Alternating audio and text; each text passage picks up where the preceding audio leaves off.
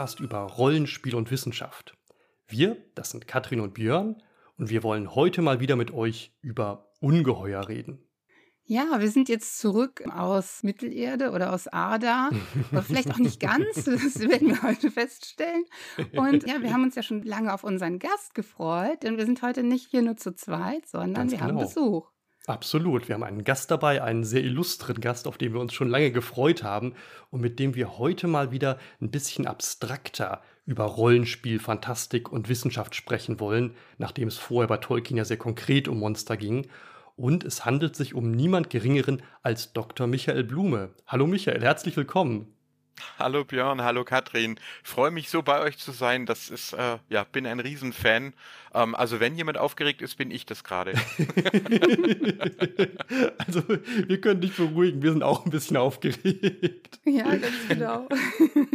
Aber das passt wirklich wunderbar, dass du heute hier bist, weil wir nämlich gedacht hatten, wir wollten doch mal ein bisschen grundsätzlicher über die gesellschaftlichen Funktionen von Fantastik, Mythen und Monstern und auch vom Rollenspiel sprechen. Über Aufklärung, Wissenschaft und Bildung. Und wir wollten uns fragen, inwiefern Fantastik im allgemeinen Sinn vielleicht als Werkzeug der Aufklärung dienen kann. Und da gibt es eigentlich niemand Besseren, mit dem wir sprechen könnten, als mit dir, denn du hast in der Hinsicht ja viel vorgelegt und einschlägige Erfahrung. Wir können dich für die, die dich noch nicht kennen, ganz kurz vorstellen. Also Michael Blume ist Religions- und Politikwissenschaftler, hat über äh, Religion und Hirsch, äh, Hirschforschung, hätte ich jetzt fast gesagt.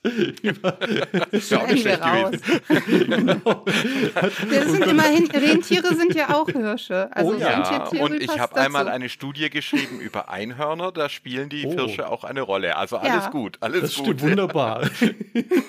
ich meinte natürlich Hirnforschung, also Religion und Hirnforschung, Evolutionsbiologie promoviert, ist nebenbei Buchautor, Wissenschaftsblogger, Podcaster und seit 2018 Beauftragter gegen Antisemitismus der Landesregierung Baden-Württemberg. In der Funktion war er auch schon in verschiedenen Krisenregionen tätig und hat da, glaube ich, so einiges erlebt. Und nebenbei, was vielleicht viele nicht wissen, ist er auch ein waschechter Nerd. Also ein begeisterter Fantastikliebhaber und Pen-Paper-Rollenspieler seit seiner Jugend und durch seinen Beruf oder vielleicht schon vorher natürlich auch sehr an den aufklärerischen Potenzialen von Rollenspiel und Fantasy interessiert. Und genau darüber wollen wir heute mit ihm reden. Deswegen freuen wir uns beide auf eine sehr spannende Runde, ein sehr spannendes Gespräch und hoffentlich auch für euch eine spannende Folge. Ja, aber bevor wir jetzt hier in die ähm, Höhen der Gedankenexperimente äh, abschweifen, wollen wir doch erstmal wissen, wir haben ja gerade gehört, Michael, du bist Rollenspieler und du spielst Pen and Paper. Deshalb die ganz obligatorische Frage, wie bist du denn zum Pen and Paper Spiel gekommen? ja, also was ich als These vertrete, dass wir nämlich wirklich Rollenspiel, Fantasy-Rollenspiele ganz arg wichtig sind. Fantasy auch als Buch, aber vor allem dann auch als Rollenspiel. Das habe ich auch selber so erlebt. Also ich komme aus einer Arbeiterfamilie, meine Eltern aus der ehemaligen DDR, Fluchtversuch, mein Vater hat Stasihaft erlitten, meine Mutter hat dann als Krankenschwester gearbeitet, mein Vater hat morgens Zeitung ausgetragen und ich war so der erste quasi in der Familie, der sich da ausstrecken konnte und und sag ich mal diese ganzen Möglichkeiten der Freiheit, Abitur und so weiter machen konnte. Aber war da am Anfang noch wahnsinnig unsicher. Also ja, ich habe auch zum Beispiel vor dem Studium erstmal eine Bankausbildung gemacht, weil man springt nicht gleich in die Akademia, da ist erstmal eine Hürde. Und dass ich heute überhaupt zu euch spreche und dass ich dann auch eine wissenschaftliche und politische Karriere gemacht habe, das lag tatsächlich dran, dass ich so im Alter von zwölf Jahren aufs schwarze Auge gestoßen bin dann Dungeons and Dragons und später kam noch Shadowrun dazu und ich wurde Spielleiter. Hm. Also ich habe Dungeon Master oder Meister, wie es im DSA hieß.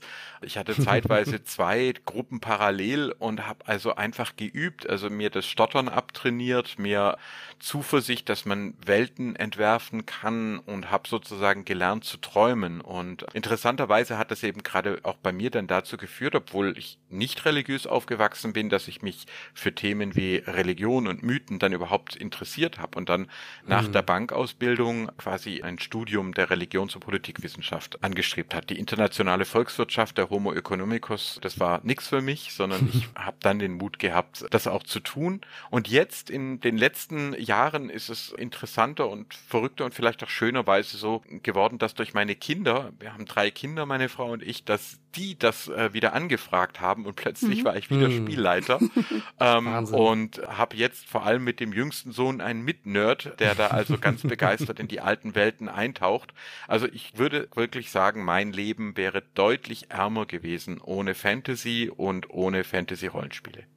Wahnsinn. Ja, das ist also bin total begeistert und das sind ganz viele Parallelen, die ich auch zu mir sehe, weil ich auch jetzt ja wieder mit den Kindern eigentlich erst wieder angefangen habe zu spielen, auch erst Spielleitung. Ich habe dann auch gerne an die Kinder abgegeben. Hast du schon mal dich von deinen Kindern bespielen lassen, wenn ich das so formulieren kann? Ja, es ist so, dass der Jüngste so eine Reihe von anderen Spielen, zum Beispiel kleine Spiele von so Independent Publishern, buchstäblich erbittet oder mit nach Hause bringt und wir spielen die dann zusammen und er ist dann derjenige, der das Regelbuch gelesen hat äh, und äh, hm, dergleichen. Er hat schon gespielleitert für andere, aber er traut sich noch nicht bei mir. Ich meine, er ist elf und es ist hm. wirklich erstaunlich, ähm, ja. dass er in dieser Medienzeit, wo er natürlich auch, ja, alle meine Kinder äh, schon digital aufgewachsen sind, aber er nochmal ganz besonders in intensiv mit Mangas und Filmen und Spielen, dann aber sagt, die eigentlichen Geschichten finden aber im Kopf statt ähm, mhm. und quasi das auch selber wünscht. Ich versuche ihn quasi zu fördern, aber auch nicht zu überfordern. Es soll für mhm. ihn Spaß, es soll keine Leistungssache mhm. sein, sondern ein Bereich, in dem er einfach sich entfalten kann. Und die Größeren, die haben es drauf, die gehen schon ihre eigenen Wege und haben die Erfahrung gerne mitgenommen. Mhm. Ja, und ich glaube, jetzt haben wir schon einen ganz guten Einblick in deinen Werdegang als ja. Spieler oder Spielleiter. Was spielst du denn heute für Rollenspiele, wenn du spielst? Also vor allem Dungeons and Dragons, die Fifth Edition. Ich habe zum ersten Mal in meinem Leben jetzt eine Spelljammer-Kampagne gewagt. Mhm. Ähm, das neue Spelljammer gefällt mir zwar nicht vom Regelwerk so gut, da habe ich das alte Gott sei Dank noch im Schrank gehabt. Mhm. Ähm, das Artwork ist aber toll vom mhm. neuen. Ja, ich habe dann auch als Jugendlicher äh, Zeitung ausgetragen, immer die Sonntagszeitung. Ja, mein Papa Montag bis Samstag und ich dann eben Sonntag und habe äh, vom Erlös mir sozusagen die das Heim verzaubert mit ganz viel Dragon Magazinen, allen mhm. Editionen von mhm. Shadowrun und Dungeons and Dragons ähm, aber auch zum Beispiel Perry Roden habe ich lange ah, ja. gelesen und natürlich Tolkien. Hm. Mit dem habe ich mich dann später auch sogar wissenschaftlich auseinandergesetzt und habe auch ein Radiostück mal für ihn produziert. Hm. Das sogar auf YouTube, wo ich über die Mythentheorie von Tolkien mal gearbeitet habe, den ich ja. sehr schätze, auch als Professor. Also mhm. nicht nur, dass er schön schreibt, sondern ich glaube, an seiner Mythentheorie ist sehr, sehr viel dran. Und ja, von dem her würde ich also sagen, ich spiele jetzt nicht nur Dungeons and Dragons, Vielleicht habt ihr den einen Artikel gesehen, Mitarbeit am Mythos mhm. bei ja. für Boardgame Historian. Mhm. Also ich darf auch wieder wissenschaftlich mitspielen in diesem Bereich und das macht unglaublich Freude, weil natürlich als Antisemitismusbeauftragter hat man täglich mit Hass zu tun und wird auch selber immer wieder angegriffen und sich dann bewusst zu machen, dass die meisten Menschen eigentlich nach was suchen und dass das gar nicht alles so schrecklich ist und das ist ja euer Podcast ungeheuer vernünftig, mhm. dass man sozusagen entmonstern kann, dass man ja. äh, den ja. die anderen Menschen mhm. nicht als Dämonen wahrnehmen muss, als Feinde und und mhm. auch andere Lebewesen nicht. Das gibt mir unheimlich viel Kraft. Versteht ihr? Also es ist nicht mhm. nur ich ja, äh, profitiere mhm. nicht nur beim Spiel davon, mhm. sondern auch wenn ich über Spiel nachdenke, schreibe oder wie jetzt spreche. Mhm. Da kommen wir vielleicht gleich noch genauer drauf zurück. Ich wollte nur ganz kurz sagen, wir werden natürlich alle erwähnten Podcast- und Blogbeiträge in den Shownotes der Folge verlinken. Wir können tatsächlich die YouTube-Doku über Tolkiens Mythentheorie zwischen Heidentum und Christentum sehr empfehlen, wie auch den genannten mhm. Beitrag Mitarbeiter-Mythos bei Boardgame Historian. Ihr kennt das alle schon, ne? also ich sehe schon, ja. Ich werde hier nerdmäßig überflügelt. Aber es ist sehr, sehr, sehr gut darauf hinzuweisen, kann man nicht oft genug empfehlen. Das ist kein Wettbewerb. ja, genau.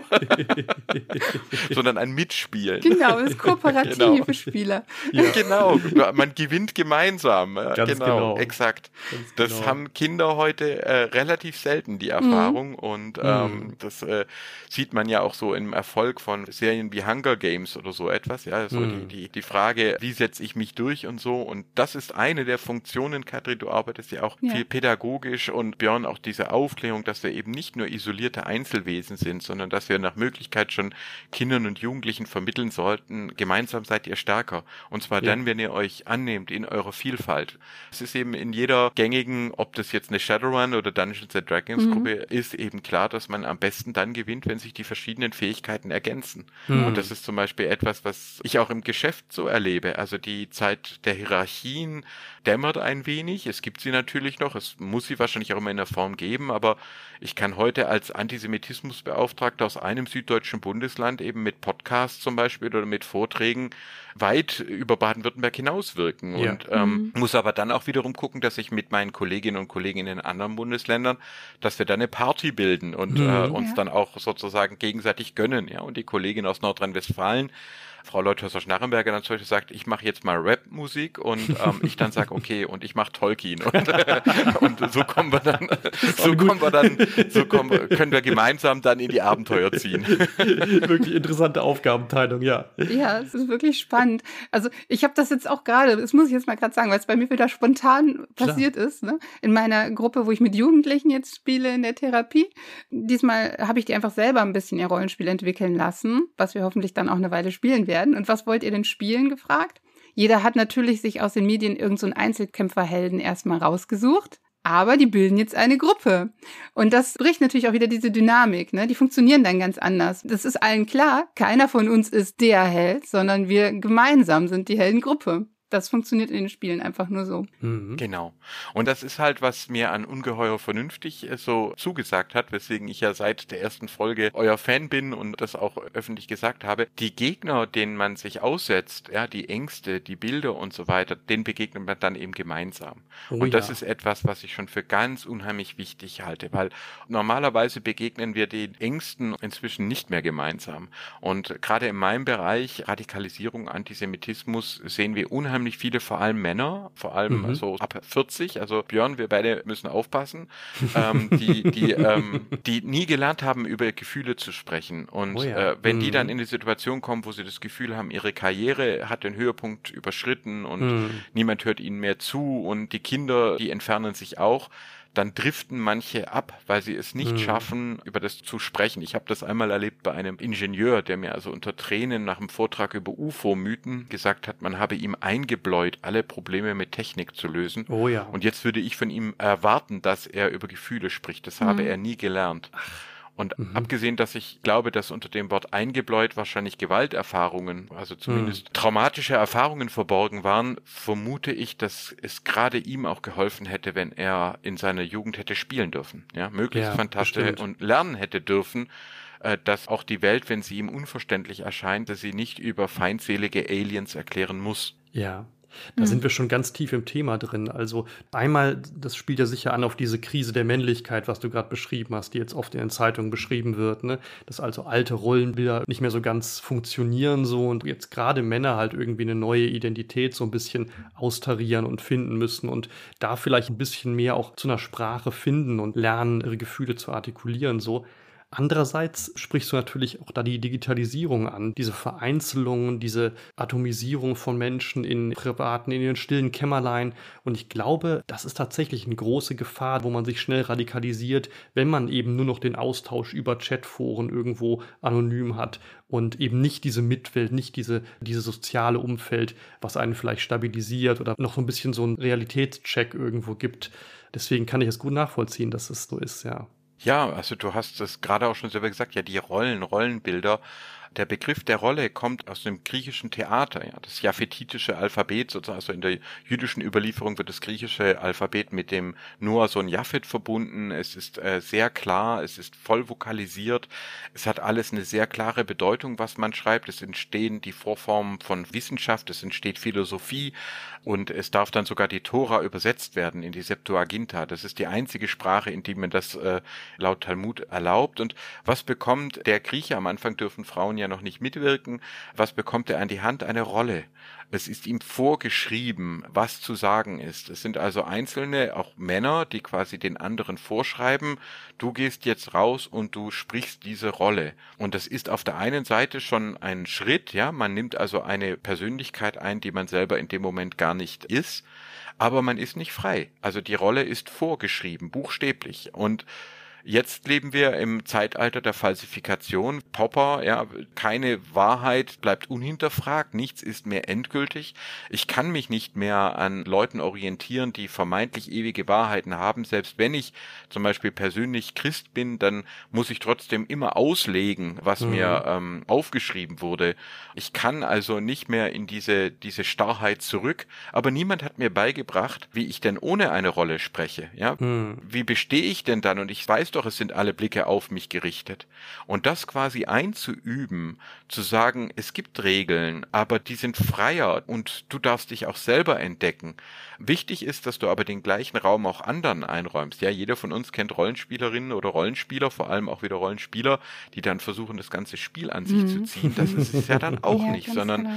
ja, dann quasi sich einzugrooven und zu sagen, du zählst und die anderen zählen aber auch. Und wenn wir das hinkriegen, dann wird's für alle eine Erfahrung, die sogar über das vorgeschriebene Theater hinausgehen kann. Mhm. Das erinnert mich total an eine Diskussion, Björn, die wir, glaube ich, schon öfters mal hatten, mhm. was wir eigentlich für ein System gut finden und was wir so spielen. Und mhm. wir haben halt eben festgestellt, dass wenn man sich auf das Spiel einlässt und das gemeinsame Erleben einfach nur im Mittelpunkt steht und nicht zu gewinnen ja. und vor allem nicht zu gewinnen gegen den anderen und sich nicht unbedingt Vorteile im Spiel mhm. zu holen, dass man dann eigentlich auch kaum vorgeschriebene Regeln mehr braucht, sondern dass es dann eigentlich möglich ist, spontan wunderbar dieses Erzählspiel einfach zu spielen, was sehr spannend ist und total dynamisch und unheimlich kreativ.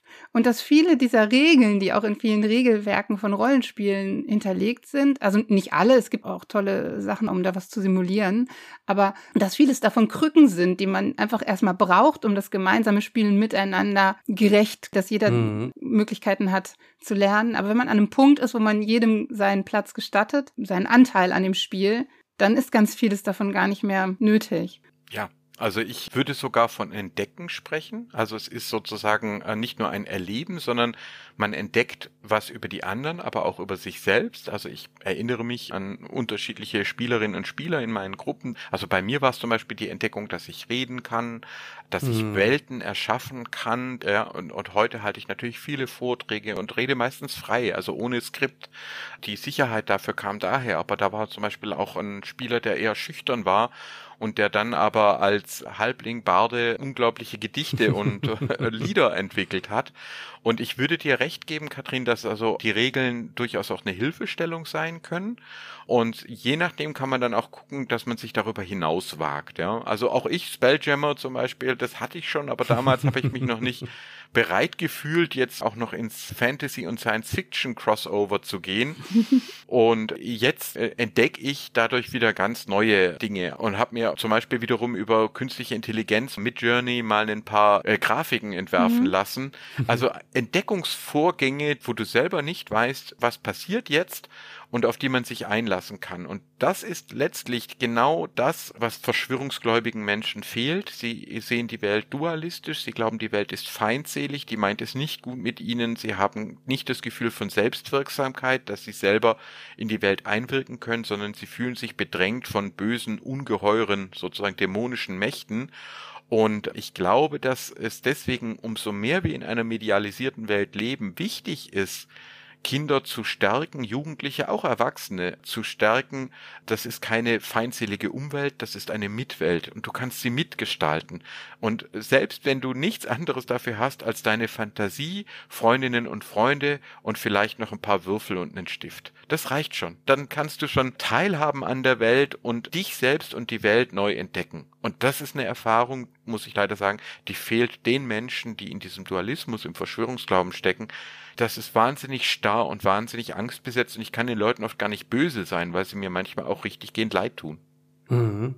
Das heißt, diese gemeinsame Mitarbeit am Mythos, dieses kooperative im Rollenspiel, ist so eine Übung in Entängstigung eigentlich eine Übung darin, die Welt nicht dualistisch zu sehen, nicht in Freund-Feind-Schemata zu verfallen, sondern die Welt als ganzheitlichen Zusammenhang irgendwie zu erfahren, in dem es verschiedene Akteure gibt, in dem es Grauzonen gibt, in dem es Differenzen gibt, aber eben nicht in dieses Schwarz-Weiß-Denken zu verfallen. So, das meinst du mit Dualismus eigentlich, oder? Ganz genau. Also das äh, Trump von äh, Rabbi Jonathan Sachs, seligen Angedenkens, der das natürlich wiederum auch, wir haben schon bei Buber und so, aber er hat das in seinem Not in God's Name aufgegriffen, wo er behauptet, und ich stimme ihm inzwischen zu, dass alle Formen des politischen und religiösen Extremismus, und er nimmt seine eigene Religion, des Judentum, nicht aus, auf diesen Dualismus zurückzuführen sind. Also wenn ich den anderen Menschen, die Mitmenschen dämonisiere, ja, wenn ich sage, das sind Ungläubige, das sind Feinde, das sind Verschwörer. Ich habe bei der Bundeswehr damals, das hat mich sehr berührt, eben gelernt, dass in dem Moment, wo der Feind seine Waffe niederlegt, ist er kein Feind mehr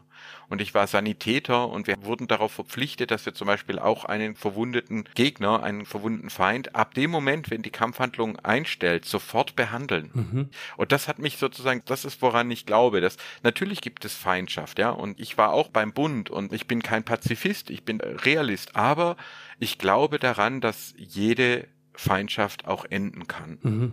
Was mich zum Beispiel sehr bewegt hat, ich weiß nicht, ob ihr ihn kennt, der ehemalige Oberbürgermeister von Stuttgart, der Manfred Rommel, das war ja der Sohn vom Erwin mhm. Rommel, war selber in der Hitlerjugend und Wehrmacht und sein Vater war ja ein gefeierter Feldherr an der Seite mhm. der Nazis, hat sich dann aber gegen Hitler gestellt und Hitler ließ ihn zum Selbstmord auffordern, um die Familie zu schützen. Also hätte Erwin Rommel sich nicht selbst suizidiert, dann hätte die ganze Familie die sogenannte Sippenhaft äh, erfahren. Und der Manfred Rommel musste also damit klarkommen, den Rest seines Lebens, dass sich sein Vater quasi geopfert hat für die Familie und dass die Weltanschauung, die in der Familie bis dahin selbstverständlich war, zerbrochen ist. Und oh ja. äh, das hat ihn zu einem unglaublich nachdenklichen Menschen äh, erlebt. Die jüdische Gemeinde hat ihn geliebt. Ich habe das oft erlebt dann als, als junger Referent, wenn er dann noch kam, selbst noch im Rollstuhl oder Krücken. Du hast erwähnt, Katrin, die Leute haben sich erhoben und haben gesagt, er gehört zu uns. Er ist durch diesen Schmerz durchgegangen. Und als damals dann Terroristen der Rote Armee-Fraktion, als es da darum ging, wo man die beerdigt, und auch wirklich gestandene Bürger gesagt haben, nicht bei uns, das sind Terroristen, die sollen kein Grab bekommen, hat sich dieser Manfred Trommel hingestellt und hat gesagt, im Tod hört alle Feindschaft auf und hat dafür mhm. gesorgt, dass sie mitten in Stuttgart ein würdiges Begräbnis bekommen haben und hat unglaublich viel zur Befriedung beigetragen, einfach mit dieser Aussage, ja, jede Feindschaft endet einmal und für mich endet sie spätestens mit dem Tod. Und das sind so Sachen, wo ich als junger Mensch, noch lange bevor ich religiös geworden bin, gemeint habe, okay, da ist irgendwie was dran. Es gibt nicht den Menschen, der ewig mein Feind sein muss. Oder in eurem Podcast, es gibt nicht das Ungeheuer, das nur Ungeheuer ist, sondern ah, ja. äh, ich kann mich dem Ungeheuer nähern. Ich muss nicht leugnen, dass es gefährlich ist. Und ein Kampf gegen einen Drachen kann auch schon mal Spaß machen aber ich kann sogar die Kultur der Orks oder die Kultur der Drachen erforschen und kann beginnen zu entängstigen. Ja. Und das ist toll. Das habe ich nirgendwo so mhm. intensiv erlebt wie in, in Rollenspielen. Das ist genau das, was uns immer wichtig ist zu betonen, dass die Monster eben nicht absolut sind, nicht unhintergehbar, nicht nur Monster sind, sondern irgendwo auch eine Seite haben, die uns vertraut ist und in der wir uns vielleicht auch selber erkennen. Und das löst dann genau diese Dualismen auf, dieses Denken in absoluten Kategorien, ne? dass man sieht, dass Feindschaft da vielleicht zumindest potenziell enden kann. Genau. Mein Doktorvater war dann zum Beispiel ein glühender Linker, der war Mitglied mhm. äh, in der Linkspartei und das war für mich am Anfang schwierig, weil meine Eltern haben ja wie gesagt in der DDR Verfolgung erlitten, ja, und wir waren als mhm. Kinder oft da und mein Vater war in Stasi-Haft und dann habe ich da plötzlich einen, der mir grinsend im Marx-Lenin-T-Shirt die äh, Tür geöffnet hat. Aber es ist gelungen. Also ich kann heute sagen, im demokratischen Spektrum kann ich mit allen arbeiten und mhm. selbst wenn ich mit antisemitischen Menschen zu tun habe, dann bekämpfe ich den Antisemitismus, aber ich hasse nicht die Menschen. Ja. Neulich beim Hossa Talk war das sozusagen die Frage, auch der Umgang mit dem Trolling, das geht ja teilweise auch gegen meine Frau und gegen die Kinder. Und mhm. ich habe dann gesagt, also es gelingt mir nicht immer, die anderen zu lieben, aber es gelingt mir, sie nicht zu hassen. Mhm. Ja. Vielleicht ganz kurz, um es noch klar zu machen, du machst als Gegenkategorie zu dem Dualismus den Monismus auf. Und du hast, glaube ich, auch noch den Relativismus so als dritte Kategorie dabei. Kannst du kurz erklären, was du damit meinst und inwiefern die also positive Heilmittel sozusagen gegen diesen Dualismus, wie er meinetwegen in Verschwörungsmythen zum Ausdruck kommt, inwiefern die da Abhilfe schaffen? Ja, also es ist tatsächlich so, dass ich, wie gesagt, die Doktorarbeit Religion und Hirnforschung, also Evolutionspsychologie, wie kommt es überhaupt dazu, dass wir Gehirne haben, die Mythen, Bilder und so weiter verarbeiten können? Ja, das ist ja erstmal erklärungsbedürftig. Das verursacht ja alles äh, Kosten sozusagen, ja. Mhm. Was bringt denn das? Ja, anstatt dass wir uns fortpflanzen, lesen wir Tolkien. Das ist ja erstmal ähm, erklärungsbedürftig oder spielen sogar auf Mittelerde. Und ich gehe davon aus, natürlich nicht nur ich, viele andere auch, dass wir eigentlich im Kern Kern drei Möglichkeiten der Weltdeutung haben. Das ist einmal der Relativismus, das heißt, es gibt verschiedene Wahrnehmungen der Welt und die stehen nebeneinander, wird auch häufig Pluralismus genannt. Das war ja auch der Vorwurf, mit dem sich Tolkien schon auseinandergesetzt hat, dass man gesagt hat, Fantasy ist Eskapismus. Die Leute fliehen mhm. aus der echten Welt und gehen in irgendeine andere und anstatt sozusagen die echte Welt zu bewältigen, äh, spinnen die sich was zurecht. Ja, also das wäre der Vorwurf des ja. Relativismus. Dann hast du den Dualismus, den hast du gerade erwähnt. Das heißt, ich teile mir die Welt auf in Freund und Feind. Es gibt die richtige Auffassung, religiös oder politisch, und es gibt die falsche. Die anderen sind die Feinde, das sind die Ungläubigen, das sind ja die Verschwörer, das sind die, die mich bedrohen, die ich vernichten muss. Und die schwerste von allen, und deswegen glaube ich, dass dafür eben Bildung, Medienbildung und eben auch Fantastik notwendig ist, ist eben der Monismus, weil der sagt, ja, wir sind verschieden, ja, wir nehmen auch die Realität verschieden wahr, es gibt aber trotzdem eine gemeinsame Realität. Und diese gemeinsame Realität, der können wir uns im Dialog annähern. Über Wissenschaft, aber auch über Kunst, über Musik, über äh, Biografie, über persönliches Erleben, über Spiel, nicht zuletzt über Spiel. Und das ist uns nicht angeboren, sondern ist sehr, sehr voraussetzungsreich. Ja, also Karl Schmidt, der zum Beispiel gesagt hat, wer Menschheit sagt, lügt der mhm. bestritt, dass es etwas gibt, das allen Menschen gemeinsam ist mhm. und sagt, das Eigentliche der Politik ist und die Unterscheidung von Freund und Feind. Jetzt stellt euch mal mhm. vor, ich wäre Antisemitismusbeauftragter auf Basis der Philosophie von Schmidt. Ja, ähm, ja. Äh, äh, ja. Also Karl Schmidt wäre ein klassischer Dualist nach deiner Definition, ne? Ganz genau. Ja, also mhm. für ihn ist es sogar das Wesen des Politischen zu unterscheiden, mhm. wer ist Freund und wer ist Feind. Und deswegen ist also ja. zum Beispiel eine parlamentarische Demokratie wo man sagt, das ist erstmal okay im Rahmen, dass wir vielfältig sind, ist für ihn schon antipolitisch. Mhm. Ja, ja. Du musst sozusagen wissen, wer dein Feind ist. Erst dann bist du richtig ja. ähm, im, im äh, Thema sozusagen. Und dann ist auch klar, die Seite gewinnt, die am stärksten aufgestellt ist. Und das landet mhm. dann bei der Führer schützt das Recht. Tyrannophilie. Ja. Ich suche mir den einen Anführer, meistens ein Mann, der führt mich dann quasi gegen die Feinde, gegen den Deep State, ja, USA, ja. der macht Amerika wieder groß. Also das haben wir dann immer, immer wieder in der Geschichte, dass dieser Dualismus dann umkippt. Einmal in Antisemitismus und in Tyrannophilie, die Verehrung mhm. von absoluten Führern, die die Verschwörung zerschlagen sollen. Ich halte das für fatal. Also ich bin quasi Monist, dass ich sage, nein, du, Björn, Katrin und ich, wir haben was gemeinsam, nämlich eine Menschlichkeit. Und es ist völlig okay, dass wir auch unterschiedlich sind. Davon können wir sogar profitieren, wenn wir uns auf das Gespräch und den Austausch einlassen. Mhm. Ich kann ganz kurz darauf hinweisen, wer sich für Karl Schmidt interessiert und für seine politische Theologie, dem sei Folge 5 unseres Podcasts ans Herz gelegt, wo wir mit Olaf Jebram über das Fremde bei H.P. Lovecraft, Karl Schmidt und Stanislav Lem sprechen. Und da kommen wir auch mhm. relativ ausführlich auf diesen Freund-Feind-Dualismus von Karl Schmidt zu sprechen. Ja, das ist eine tolle Folge. Also das kann ich wirklich empfehlen. Ja, die fand ich toll, ja. Wir haben auch viel gelernt. Ich kann ja, gerade noch ergänzen, also ich fand deine Beschreibung dieser drei Weltanschauungen sehr eindrücklich und sehr nachvollziehbar. Was, glaube ich, wichtig ist zu verstehen bei dem Monismus als positive Gegenfolie gegen Dualismus, ist halt gerade dieses dialogische Element.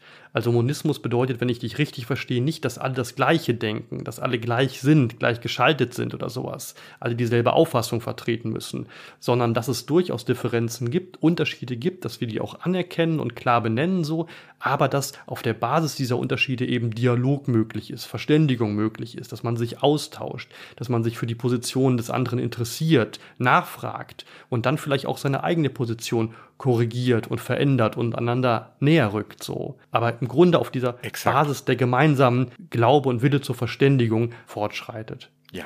Also wir haben das in der deutschen Geistesgeschichte ja sogar drin, innerhalb von einem Jahrhundert. Wir haben am Anfang Heckel mit dem Monistenbund, ja. Das ist noch so dieser alte induktive Stil. Ich, der Mann, ich weiß Bescheid und ähm, äh, ich bin der Naturwissenschaftler und ich kann jetzt also auch entscheiden, welche Religion falsch ist, vor allem die katholische und welche bisschen besser ist und so weiter. Und da stellte er sich ja hin und gründete den Monistenbund. Der war in Deutschland richtig, richtig groß und hm. immer wenn ich in Jena unterrichtet habe, bin ich mit den Studierenden quasi auch ins Haus gegangen und wir haben uns das angeschaut, gibt tolle Ausstellungen, Museum und so weiter. Und dann zu sagen, aber das ist dabei nicht stehen geblieben. Es zerbrach äh, schon am Ersten Weltkrieg, weil sich dann herausstellte, dass zum Beispiel Angehöriger verschiedener Nationen nicht automatisch in allen Fragen aller Meinung waren, um es mal ähm, vorsichtig zu formulieren. Mhm, und zwar ja. zum Beispiel so, dass er dann den Krieg unterstützte, weil er gemeint hat, Deutschland habe Recht. Ja, er war da quasi, mhm. hat sich für seine Nation entschieden.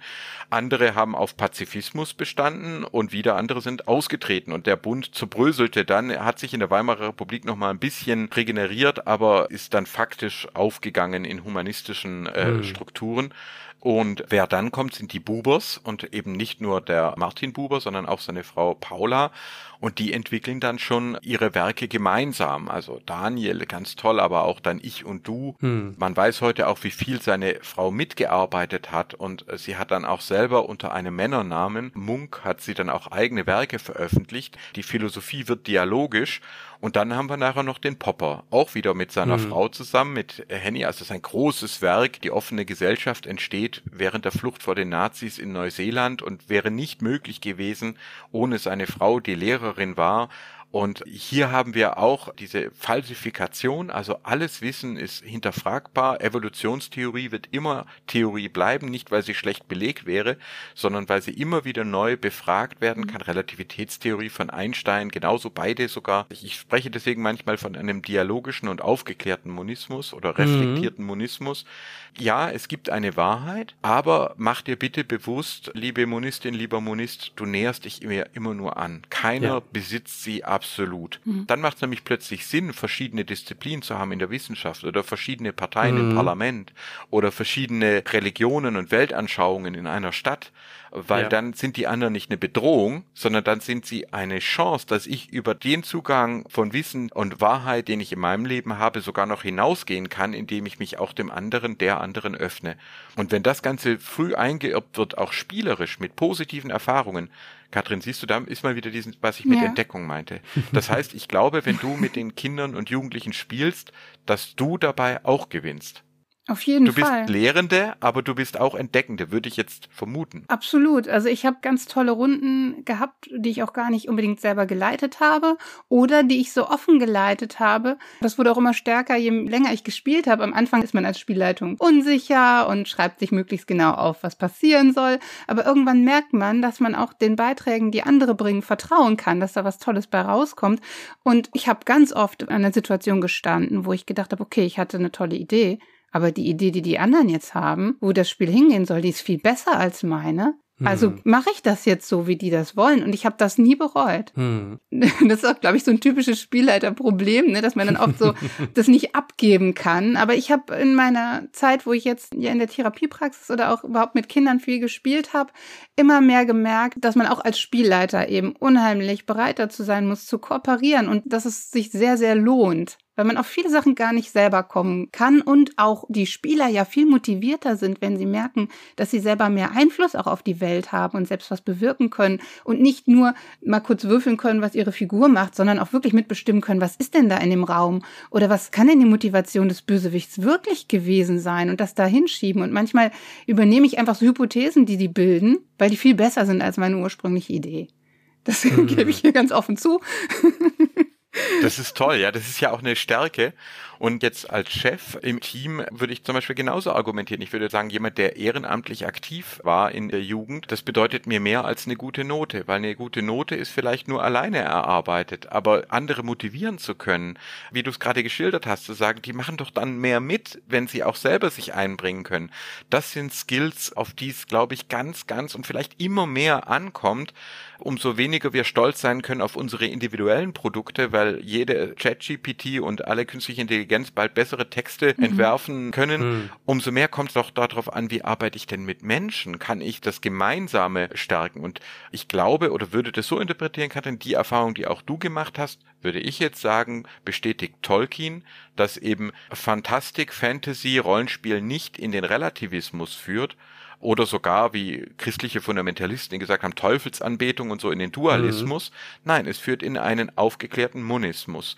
Als Spielleiterin, als Spieler, wir erschaffen gemeinsam eine Welt und wir lernen dabei, dass wir jede und jeder von uns was beizutragen hat und das Ergebnis ist dann größer, als wenn wir nur der Rolle, der Vorschrift eines Mannes, der uns das äh, aufgeschrieben hat, sorry Shakespeare, du warst großartig, aber sozusagen, ähm, aber wir dürfen inzwischen sogar über Goethe hinausgehen und vielleicht ja. sogar von Goethe profitieren, indem wir selber mitspielen. Mitarbeit am Mythos, weißt du, Björn, deswegen war das bei Blumenberg. Er ja. hat ja Arbeit am Mythos, sein großes mhm. Werk geschrieben und ich finde das Werk toll, aber ich glaube, es ist ja eine Sache, ob uns Disney ein Star Wars Mythos präsentiert oder ob Kinder beginnen, den Star Wars Mythos selber zu adaptieren. Ja. Und das ist sozusagen etwas, wo ich sage, die Arbeit am Mythos ist großartig, aber noch mhm. schöner ist die Mitarbeit am Mythos. Das ist eine unheimlich wichtige Ergänzung. Also ich glaube auch, das ist der ganz wesentliche Schritt, der eigentlich von fantastischer Literatur, die es ja auch früher schon gab, auch dann besonders im 19. Jahrhundert, aber natürlich vorher schon mit Sagen und Mythen und Volksmärchen,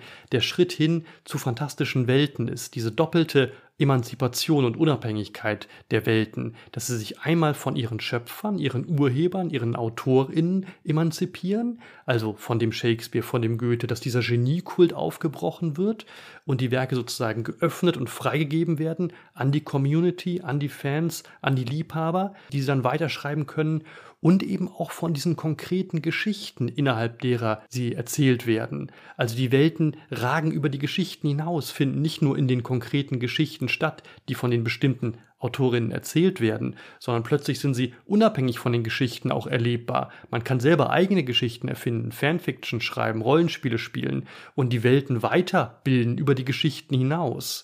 Und ich glaube, das war ein ganz wesentlicher Prozess, der vielleicht so Ende des 19., frühen 20. Jahrhunderts angefangen hat und dann fortgesetzt wurde, dass diese Welten sich emanzipiert haben und unabhängig geworden sind von ihren Autorinnen und von den Geschichten, in denen sie eigentlich erzählt werden und damit halt an die Fans, an die Liebhaber, an die Community freigegeben wurden und heute dann weitergeschrieben, weitererzählt und dauerhaft bevölkert werden können.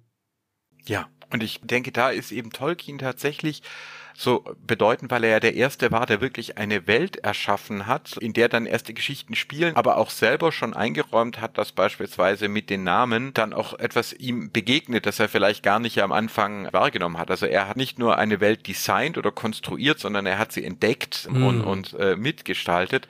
Und gerade das habe ich ja im Mitarbeit im Mythos, das ist ganz interessant bei ihm, der Antisemitismus zum Beispiel am Anfang sind die Zwerge, die er dann auch in Interviews direkt mit den Juden verbunden hat, in seinen frühen Werken, da sind sie noch sehr gierig, sie mhm. schließen lange Verträge, sie sehnen sich nach ihrer Heimstadt, die von Orks bevölkert wird. Also da kriegt man schon ein bisschen, oh mhm. meine Güte, also da steckt er noch in diesen Mythen, die durchaus nicht äh, freundlich sind oder teilweise wirklich auch problematisch sind. Ja, die Zwerge, die ständig durch Schätze zum Bösen verführt werden und so weiter. Aber wenn man sich dann anschaut, wie sich dann gerade auch die Zwerge bei ihm entwickeln, wie sie immer freier werden, immer freundlicher werden und am Schluss eindeutig an der Seite der guten Völker stehen. Da hat er praktisch selber über die Jahre selber die Judenfeindlichkeit weggearbeitet mhm. und heute jüdische Freundinnen und Freunde, die davon wissen, dass er sie identifiziert hat mit den Juden, die Zwerge, sagen mir, das ist toll. Also ich fühle mich geehrt. Ja, es war damals so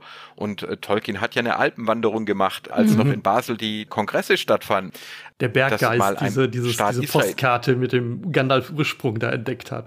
genau, Memming von ja, ja, einem genau. Memming Künstler. Also er ist tief geprägt durch die Alpen. Jetzt wissen auch mal alle gleich, warum da ständig Berge sind auf Mittelerde, ja, warum da und ständig irgendwelche Steinriesen und so. Bruchtal könnte auch in der Schweiz liegen, ja. Genau, genau. Er hat ja auch Zeichnungen angefertigt und die Berge und sogar mhm. teilweise auch die Benennungen, aber dann auch Moria wiederum ja, der aus der Bibel stammt und so. Und ich finde eben das Faszinierende, dass man bei ihm deutlich sehen kann, dass er den Mythos der Juden, den Mythos der Zwerge positiv entwickelt über die Jahre.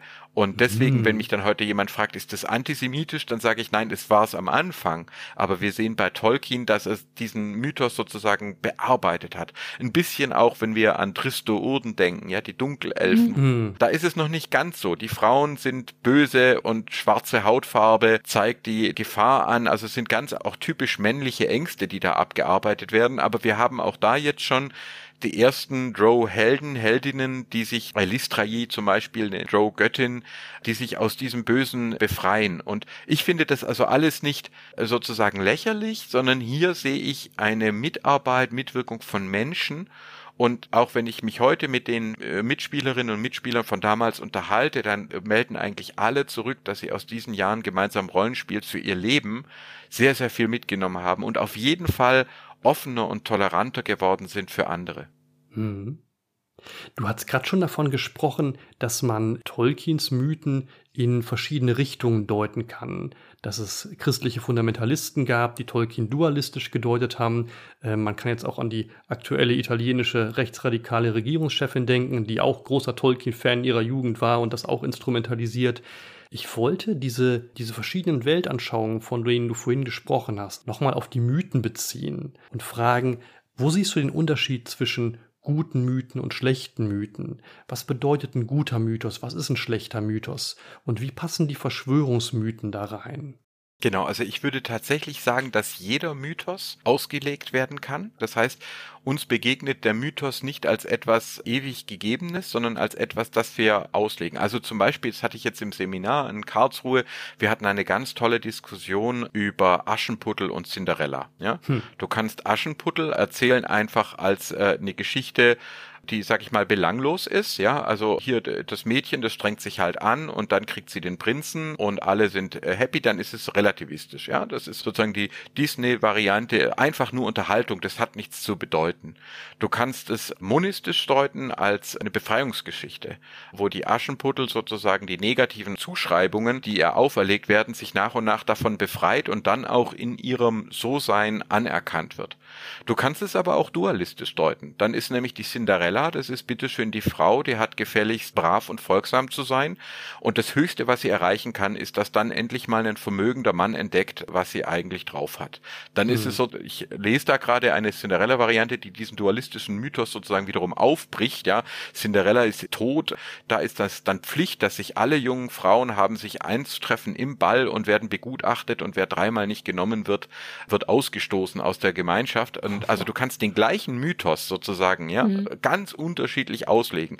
Und das ist zum Beispiel mit biblischen Mythen, ähm, mit mhm. religiösen Mythen, ja, ist das Standard. Also die Bhagavad Gita im Hinduismus ist eigentlich die Schilderung einer Schlacht. Und äh, der Krishna sagt dort äh, dem Arjuna, jetzt hab dich nicht so, jetzt kämpf, auch wenn auf der anderen Seite Verwandte von dir sind. Aber die allermeisten hinduistischen Gelehrten und Geistlichen werden dir sagen, nein, es geht hier um den Inneren, um die Überwindung des Egos und gerade darum, dass man nicht zur Gewalt greift, ja, was man in der islamischen islamischen mhm. Überlieferung kleiner und großer Dschihad nennt. Also der große Dschihad ist sozusagen das Innere. Du musst gegen das Böse in dir kämpfen und gerade nicht gegen die anderen.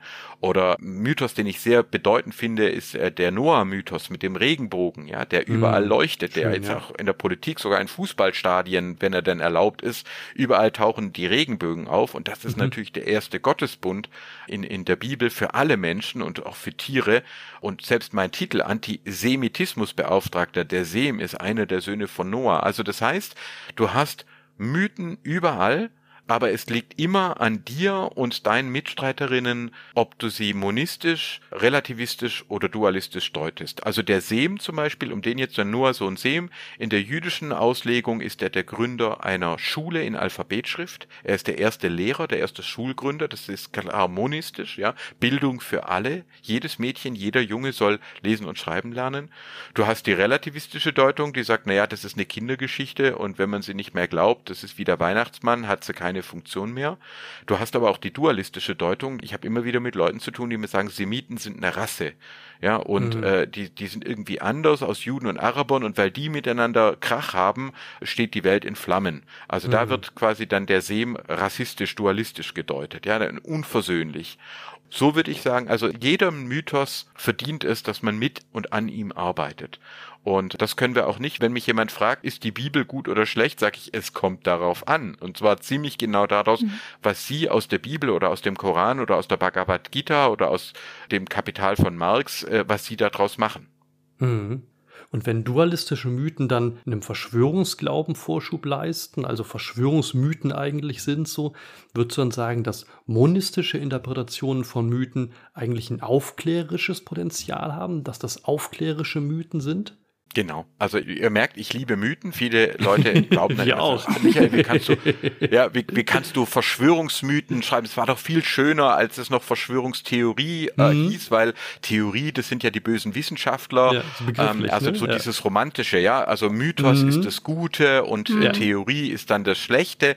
Und da sage ich, genau darum geht's nicht, sondern es geht mir darum, ich liebe Theorien ähm, und mhm. ich liebe Mythen, aber ja. jeweils in ihrer Funktion. Also jeweils genau. zu sagen, Wissenschaft ist groß großartig und ohne die Astronomie Absolut. und ohne die Evolution, unser Leben wäre doch ärmer. Was man nur nicht tun sollte, ist zu verwechseln. Ja, was ja. ist jetzt eine Theorie? Dann wird zum Beispiel aus der Evolutionstheorie Sozialdarwinismus. Ja, wenn ich jetzt ja. sage, kann ableiten, Höherzüchtung und so weiter, dann wird sozialdarwinistisch. Das heißt, das ist sozusagen mein Appell, nehmt jeweils Theorien und Mythen in ihrer jeweiligen äh, Funktion wahr. Und wenn mir das bewusst ist, dann kann ich tatsächlich unterscheiden zwischen monistischen, reflektierten, dialogischen Mythen, zwischen zwischen relativistischen Mythen, die sind dann belanglos, die werden einfach genossen, das kann auch mal okay sein. Also ich bin da jetzt, obwohl Schwabe, keiner, der sagt, man darf nie mal einfach das Leben Spaß haben, ja. genau, das ist also inzwischen auch in Schwaben, wir ja. gehen zwar immer noch zu Lachen in den Keller, aber wir lachen. Und ähm, das, wovor ich eben wirklich warne, sind dann Verschwörungsmythen, weil sie genau in diesen Dualismus führen. Alles, was mich bedrängt, alles, was mich überfordert, mhm. das sind die anderen schuld. Da habe ich ja immer wieder heftige Debatten, gerade Daniele Ganser zum Beispiel, mhm. ähm, der hier auftreten will, wo an allem, was schief geht, sind immer die Amerikaner schuld und ja. die Covid-19-Pandemie, das war der globale Holocaust. Er nennt die Shoah den lokalen Wahnsinn. Und da sage ich halt Vorsicht, Leute, Vorsicht, echt. Also das ist sozusagen Virologen, Virologinnen auf die gleiche Stufe zu stellen wie Nazis ähm, und auch die Menschen, die wirklich ermordet wurden, zu verhöhnen. Das führt nie zu was Guten. Und wenn dann damit Geld verdient wird, also Verschwörungsunternehmer nenne ich das, dann wird's echt, echt, echt problematisch. Ja. Also ihr seht, ich liebe Theorien und ich liebe Mythen, mein Plädoyer ist nur, gerade auch in der Fantasy und im Rollenspiel, lasst uns lernen, damit umzugehen. Lasst uns lernen zu unterscheiden. Das war ja Tolkiens zentrales Argument, dass wir durch die Auseinandersetzung mit Fantasie lernen, zwischen Realität und Fantasie zu unterscheiden. Also ein, wir können eine Welt entwickeln mit einer grünen Sonne, das war ein Beispiel von ihm, und daraus dann einerseits entdecken, wie faszinierend eine solche Welt ist, und dann aber auch sich Gedanken zu machen, warum ist unsere Sonne eigentlich nicht grün. Und da ja. hat er, glaube ich, was ganz Zentrales Zentrales entdeckt. In dem Sinne verweist dann die Fantastik auf unsere Welt zurück und ist gerade nicht eskapistisch, sondern leitet halt genau. an zur neueren und zur intensiveren Beschäftigung mit unserer echten Wirklichkeit. Ganz genau. Und so verstehe ich euch beide auch noch ja. auf euren Podcast. Ja. Es ist ja sozusagen genau diese Auseinandersetzung am Anfang des Brüllen des Ungeheuers, ja, und wir alle kennen den Thrill und, und, äh, die, die, dies, ja, ja. Und, und dann aber reinzugehen und dabei zu sagen, guck mal, das ist toll und du darfst es auch genießen und niemand von uns wird dir jemals verbieten, wenn du mit deiner Party einfach losgehst und den grünen Drachen tankst oder so. Aber auf der anderen Seite steckt da auch mehr da drin. Da ist auch eine Chance. Und äh, wie gesagt, du kannst über Drachen und Orks und, und all diese Monster und Goblins und Trolle, mit denen ich ja jetzt viel zu tun habe, kannst du dann oh, sogar ja. auch etwas über dich selber lernen. Ja, da ist ja sozusagen ja. eine Chance drin und ich verstehe euch schon, dass ihr da auch einen pädagogischen und wissenschaftlichen, aufklärerischen Anspruch habt und nicht einfach nur sagt, das macht Spaß, Ganz sondern genau. gerade Cthulhu und so weiter, das war ja auch sehr kritisch teilweise. Also ja. gerade weil es in diesen Dualismus gegangen ist. Genau, das wäre nämlich auch noch so ein Punkt, den ich auch sehr wichtig finde. Also es gibt eben auch Spiele, ne, die ja von ihrem Hintergrund auch erstmal so einen dualistischen Ansatz eben haben. Ne? Also wie du gesagt hast, viele Mythen mhm. haben den ja auch. Bei Tolkien gibt's ja auch schon dieses Gut-Böse. Es wird damit gearbeitet und es entwickelt sich. Ne? Aber es gibt zahlreiche Spiele, glaube ich, wo ziemlich klar ist, äh, hell-dunkel oder die auch quasi selber so einen Verschwörungsmythos beinhalten, der da als real dann tatsächlich in dieser Welt auch etabliert ist, zum Beispiel jetzt ähm, Hexen oder sowas, ne? Dass die Hexen tatsächlich da sind und man ist halt der Hexenjäger. Und ich finde es dann schon mal ein bisschen schwierig,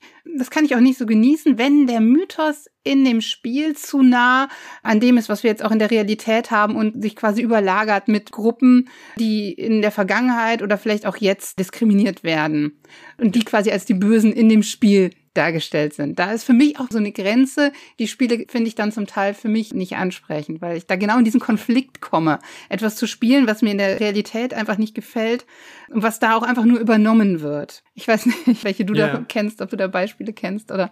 Ja, also ich kann euch direkt sagen aus meiner Arbeit beispielsweise die Rede von Hitler, warum wir Antisemiten sind in den 1920ern. Da ist er noch nicht, hat noch nicht meinen Kampf geschrieben, er ist noch nicht verstellt. Es geht ihm einfach nur darum, die Anwesenden zu radikalisieren und diese Rede ist erfreulicherweise mitstenografiert worden, so dass sie uns in schriftlicher Form vorliegt. Bei mir auf dem Blog ist der Link dahin auch zu finden und ich kann das nur empfehlen, weil er baut da schon gegen die damalige Wissenschaft einen völlig dualistischen Mythos aus. Er sagt, wir sind die Arier, wir kommen vom Norden, da war es kalt, deswegen sind unsere Vorfahren härter geworden, ja, die haben das Feuer mhm. beherrscht, sonst hätten sie gar nicht überleben können. Die Sonne ist das Hackenkreuz, also noch nicht Hakenkreuz, Hackenkreuz, so. quasi als Sonnensymbol, als Feuersymbol und wir hätten die schwarzen Völker des Südens alle besiegt, wenn da nicht diese verschwörerischen Semiten mhm. quasi äh, aufgetaucht wären. Und das sind eben die Juden, die er da festlegt. Und das ist also ein zutiefst hasserfüllter dualistischer Mythos. Er ist sehr ansprechend. Die Rede sogar beim Lesen entfaltet die eine Wirkung, ja, weil die ganze unübersichtliche Welt wird geordnet und plötzlich die ganze Geschichte bis nach Japan und so überall, wo Hakenkreuze auftauchen, das sind wir. Und auf der anderen Seite eben die Völker des Südens, das sind die Feinde. Und wenn wir die Verschwörer weghaben, dann werden wir die Welt beherrschen. Man kann sich also richtig vorstellen, was das auf verunsicherte, orientierungslose oder auch einfach böse Menschen, feindselige Menschen für eine Wirkung gehabt haben muss. Ja. Er hat Seele gefüllt, nicht nur in München, er hat Zirkus Krone, tausende von Menschen sind zu ihm hingepilgert und haben sich diese Reden angehört. Und das ist natürlich etwas, ich würde mich weigern, so etwas zu spielen. Also ich finde schon bei Drow schwierig, ja, dass mhm. sozusagen die Elfen sind die Weißen, leben auf der Oberfläche und sind die mhm. Guten mhm.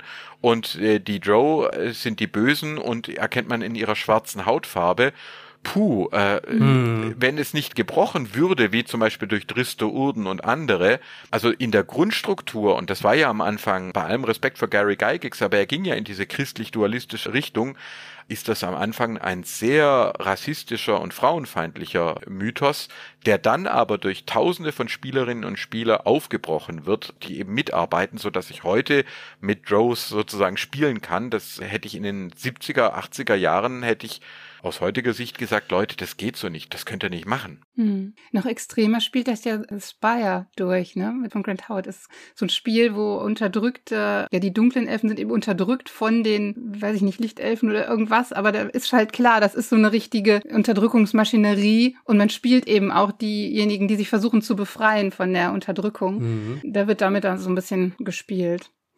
Genau. Und wenn ihr jetzt guckt, auch in D&D, Feryn zum Beispiel und so, die Mythologien werden auch immer komplexer. Da gibt's dann die Vishanti, also quasi ein Urvolk, das nicht mehr die Dunkelhäutigen sind nicht mehr die Urbösen, sondern quasi Geschichten in der Geschichte. Und es gibt verschiedene Deutungen, warum sich eigentlich Corellon und Aurashni, die Lold, dann verstritten haben. Das geht dann auch ganz dicht, geht das dann auch mhm. an Adam und Eva Mythos wieder heran. Mhm. Da wird das quasi durchgespielt.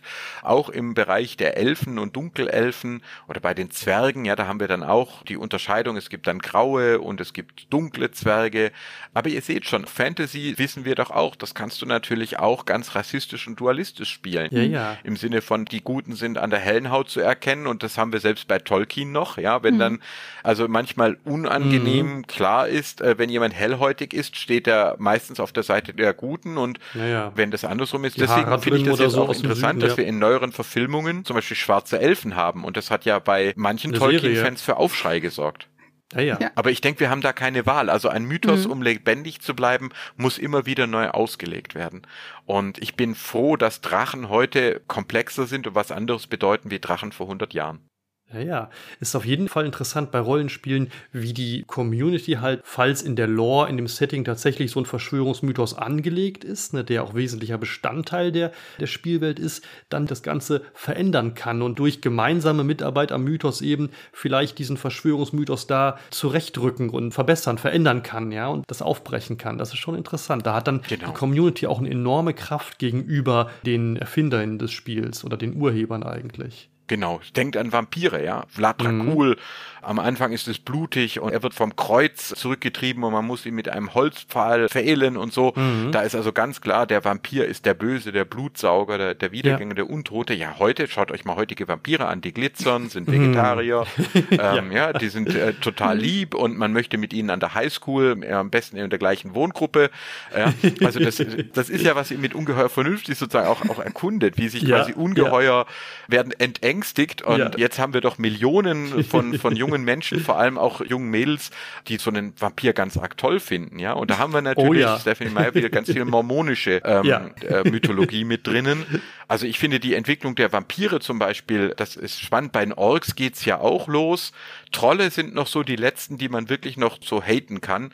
Deswegen versuche ich tatsächlich sozusagen auch in der Arbeit zu Trolling und Trollen auch immer wieder darauf hinzuweisen, was für ein faszinierender norwegischer oder oh ja, skandinavischer oh ja, Mythos eigentlich hinter Trollen steckt. Also ich glaube, die Trolle, wenn wir ganz viel Glück haben, werden die Trolle die nächsten Vampire. Oh ja, oh ja. Okay. Ich habe auch, ich weiß gar nicht mehr, wo das war. Irgendwo war einer, der hatte Trolle in sein Rollenspiel eingebaut, die dann Gebärdensprache sprechen. Dann konnte man sich mit ihnen äh, hm, dann unterhalten auch. Das war super spannend. Muss ich nochmal nachschauen. Ja, weil wenn ihr es euch anschaut, es gibt am Anfang in der skandinavischen Mythologie durchaus auch neutrale Trolle, vielleicht sogar manchmal gute, also die einfach nur Schabernack treiben, aber nicht bösartig sind. Und dann geht's aber dann doch, dann werden sie halt die antichristlichen und nehmen mhm. Christenblut zu sich. Das ist jetzt sogar in einer aktuellen Verfilmung sehr eindrucksvoll geschildert und sie werden mit Licht und ganz ähnlich wie die ah, Vampire. Ja, genau, die habe ähm, ich auch gesehen mit dem schönen Motiv des Bergkönigs in der Musik. Ja, da, genau, genau. Und im Dungeons and Dragons sind die Trolle die reinen Dualisten. Sie können fast nur angreifen, da sie selber sich immer wieder regenerieren. Sie hm. spüren hm. die anderen nicht. Ja, sie sind der reine, der verkörperte Hass und du kannst mit ihnen nicht verhandeln, sondern sie eigentlich nur töten. Und ich weiß schon, dass das natürlich Trolle sozusagen in mancher Spielmechanik braucht. Aber ich freue mich, wenn es dann auch interessantere, bessere Trolle, die zum Beispiel vielleicht den Schmerz dieses Volkes, das ist in dem Film ja schon ein bisschen drin, mhm. darstellen und zumindest sagen, versteh doch, wo der Hass herkommt. Damit komme ich zum Beispiel klar, wenn ich jetzt tatsächlich getrollt werde, wenn ich von Menschen mhm. angegriffen werde, dann denke ich an den Mythos und sage, okay, du bist jetzt ein Angreifer und du greifst meine Familie und mich an und du willst uns nur vernichten und ich will trotzdem verstehen, was dich eigentlich dazu macht. Ja. Du tust vielleicht so, als wärst du ein Ungeheuer, aber ich sehe mhm. trotzdem in dir einen Menschen und oft werde ich dann gefragt, ob ich auf die Leute wütend bin oder so. Und dann sage ich natürlich, jeder Mensch wird ungern angegriffen, aber mein Eindruck ist schon, dass Trolle keine glücklichen Menschen sind. Oh ja. Trolling, ja. ich kenne kein Beispiel, wo ich jetzt sagen würde, da ist jemand durch Trolling glücklich geworden, sondern die Leute durch dieses ständige Angreifen verhärten die ja auch selbst und verfallen in diesen Dualismus und ich möchte da nicht tauschen. Also dann lieber der Angegriffene sein als der Troll. Mhm. Jetzt hast du schon über einige auch der Ungeheuer, sag ich mal, gesprochen, die, die dich besonders ansprechen. Wenn du dich festlegen müsstest, hast du denn ein Lieblingsmonster? Das muss ich noch fragen. Ja, genau. Also früher waren es die Drachen mm, und ja. dann wurden es die Orks. Und ah, zwar ja. war es tatsächlich so, dass ich zum einen Shadowrun, da hast du natürlich auch schon interessante Ork-Charaktere und die Goblinisierung und so. Aber mhm. ich erinnere mich ein Spiel, das ist schiefgegangen bei mir. Da ist nämlich die Gruppe, ich habe sie auf ein Ork-Dorf treffen lassen. Und da waren Frauen und Kinder mhm. und nur wenige alte Männer und die hätten sich gar nicht verteidigen können. Und die Gruppe hat protestiert. Die wollten das nicht. Die wollten Orks. Über Orks denkt man nicht nach. Michael, das macht hm. keinen Spaß. Ich war da sozusagen, das hat mich enorm beeindruckt. Auch so die Erwartung, warum muss denn ein Ork immer nur böse sein? Also ich mhm. wollte sozusagen auch mal was anderes zeigen. Und das hat mich eigentlich nie wieder losgelassen. Also so Halborg, die auch noch zwischen den Kulturen stehen, vielleicht weil ich ja selber sozusagen ein Wossi war oder bin und meine Frau türkische Herkunft ist, immer dieses zwischen den ja. Kulturen und zwischen den Gruppen stehen. Also für einen Halborg oder eine Halborkin schlägt mein Herz. sozusagen, die finde ich schon total interessant und eben gerade, weil es damals nicht geklappt hat. Also weil das die Gruppe ja. nicht gewollt hat und mir so eine starke Reaktion gegeben hat. Vielleicht ja. hat das sogar dazu beigetragen, dass ich begonnen habe, über Dualismus, Relativismus und Monismus nachzudenken. Ah ja. Hm. Ich muss ganz kurz ergänzen, wer sich für Vampire interessiert, grundsätzlich als Monster und für die Kulturgeschichte der Vampire, dem sei unsere Folge 15 ans Herz gelegt, wo wir genau darüber sprechen, wie der Vampir vom dämonischen Blutsauger zum Knuddeltierchen äh, oder zum Liebhaber wird. Ja. Und ähm, das passt wirklich sehr gut zu dem, was du gerade gesagt hast. ich habe es zweimal gehört. Aber ich war, genau, also der Vampir, den, den fand ich halt, weil da hattest du ja sogar wirklich regionale Mythen, ja, Transsilvanien und ja, so weiter genau. zu beschreiben. Zuschreibungen und so. Und in der Religionswissenschaft, gerade auch in der Hirnforschung, das ist immer noch so ein Thema, an dem wir arbeiten, mhm. warum quasi die Angsttrigger stärker wirken. Also warum ah, ja. sozusagen Hölle wirkt stärker als Himmel, mhm. um Verhalten von Menschen zu beeinflussen.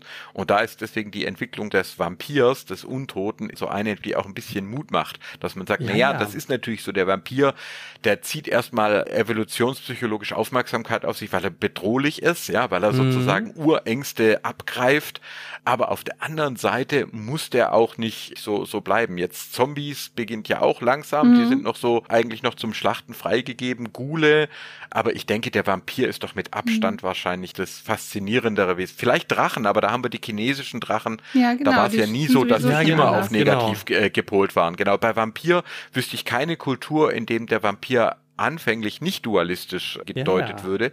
Und ich würde wirklich sagen, was ihr thematisiert habt, ist schon das Ergebnis vom Mitarbeitermythos, die ja. überall stattfindet. Und das ist toll. Genau, das fanden wir bei der Besprechung auch so interessant, dass der Vampir mhm. wirklich gezähmt und domestiziert und eingemeindet wird sozusagen ja, und nicht mehr das Äußere. Es ne? wird integriert, genau. Und heute kann man selber Vampir sein zu Karneval oder bei anderen Gelegenheiten. Das ist genau das, was uns an den Monstern auch interessiert. Das war tatsächlich, weil du gerade gefragt hast, am Anfang so eine, naja, so eine theoretische Neugierde, ne? so eine Faszination, die wir halt auch aus Kindertagen kannten, aber wir wollten halt selber wissen, was dahinter steckt. Und daher kam dann dieses wissenschaftliche Interesse. Und dabei haben wir dann, oder sind wir dabei, langsam zu verstehen, was uns eigentlich an Monstern so fasziniert. Und äh, mit jeder Folge kommen wir hoffentlich ein Stück weiter dahinter. Großartig. da, da versteht ihr auch sozusagen auch meine Faszination ja. für eure Arbeit und, und den Podcast. Ja, wenn du zum Beispiel zur sogenannten Israel-Kritik, ja, es, mm. ist, es, gibt ja als Genre gibt es das ja nur zu Israel. Und wenn ich quasi gebeten werde zu unterscheiden, was ist eine seriöse Kritik, also ich habe Riesenprobleme damit, mit der jetzigen Regierung beispielsweise, mm. dass da ja. Parteien dabei sind, die keine einzige Frau in die Knesset entsenden, der Übergriff gegen das oberste Gericht, also praktisch die, die Abschaffung der Gewaltenteilung und so, da gibt es ganz viel, was, was ich kritisch äh, mm. finde. Und ich sage dann immer, Leute, nehmt das 3D-Kriterium, das lässt sich auf Israel, aber auch auf jede andere Republik anwenden. Das heißt, nicht delegitimieren, keine doppelten Standards und nicht dämonisieren. Das mhm. ist also die, die offizielle Definition vom Kriterium und das Dämonisieren ist also genau das, gegen was ihr nach meinem Dafürhalten anarbeitet. Zu sagen, ja, diese Ängste gibt es und die Projektionen gibt es und die sind sogar interessant und faszinierend und das Imperium, also der Imperial March schlägt mhm. jede Melodie der Rebellen bei weitem, ja. Aber ich muss dabei nicht stehen bleiben. Ich kann sozusagen ja. aus jedem Ungeheuer auch etwas lernen und ich kann auf dieses fantastische Wesen zugehen und dabei auch etwas entdecken, was mich über mich selbst und über andere Menschen viel lehrt. Und dann ist mhm. eben der Drache mehr als einfach nur eine große Wurm auf dem Schatz mhm. und der Vampir mehr und auch der Ork oder die Halborkin sind dann mehr als irgendwie Wesen, die zuschlagen können. Und das finde ich toll an eurer Arbeit. Und ich glaube, wenn das Menschen lernen, nicht nur Kinder, aber gerade auch Kinder und Jugendliche lernen, dann sind sie besser für diese mediale Welt vorbereitet, wie wenn sie im Dualismus stecken bleiben oder sogar darin versinken. Das ist doch ein wunderschöner Appell. Also können ja. wir, glaube ich, aus vollem Herzen zustimmen. Total, auf jeden Fall. Und wenn du jetzt Imperial March sagst, da rattert es bei mir auch schon sofort, weil dann denke ich da, ja, aber davor war Holz Planetenzyklus und es ist der Mars eigentlich. Ah, ne? Ja. Da steckt halt noch, und man kann den so und so sehen. Also, ne, also es, hm. es wird da dualistisch eingesetzt als die Musik des Bösen aber das ist es auch nicht immer gewesen. So. Mhm. Ja, so wie, wie das ja Anakin auch nicht war. Ja, ja ganz genau. genau. Und auch am Ende, wir können ja wirklich Anakin und Darth Vader als denjenigen sehen, der eben am Schluss sich nicht als der Feind erweist. Ja, auf der anderen Seite haben wir aber auch Dualismus. Äh, Jedi und Sith ja, sind mhm. mit Gut und Böse identifiziert und Sith sind zum Bösen geboren.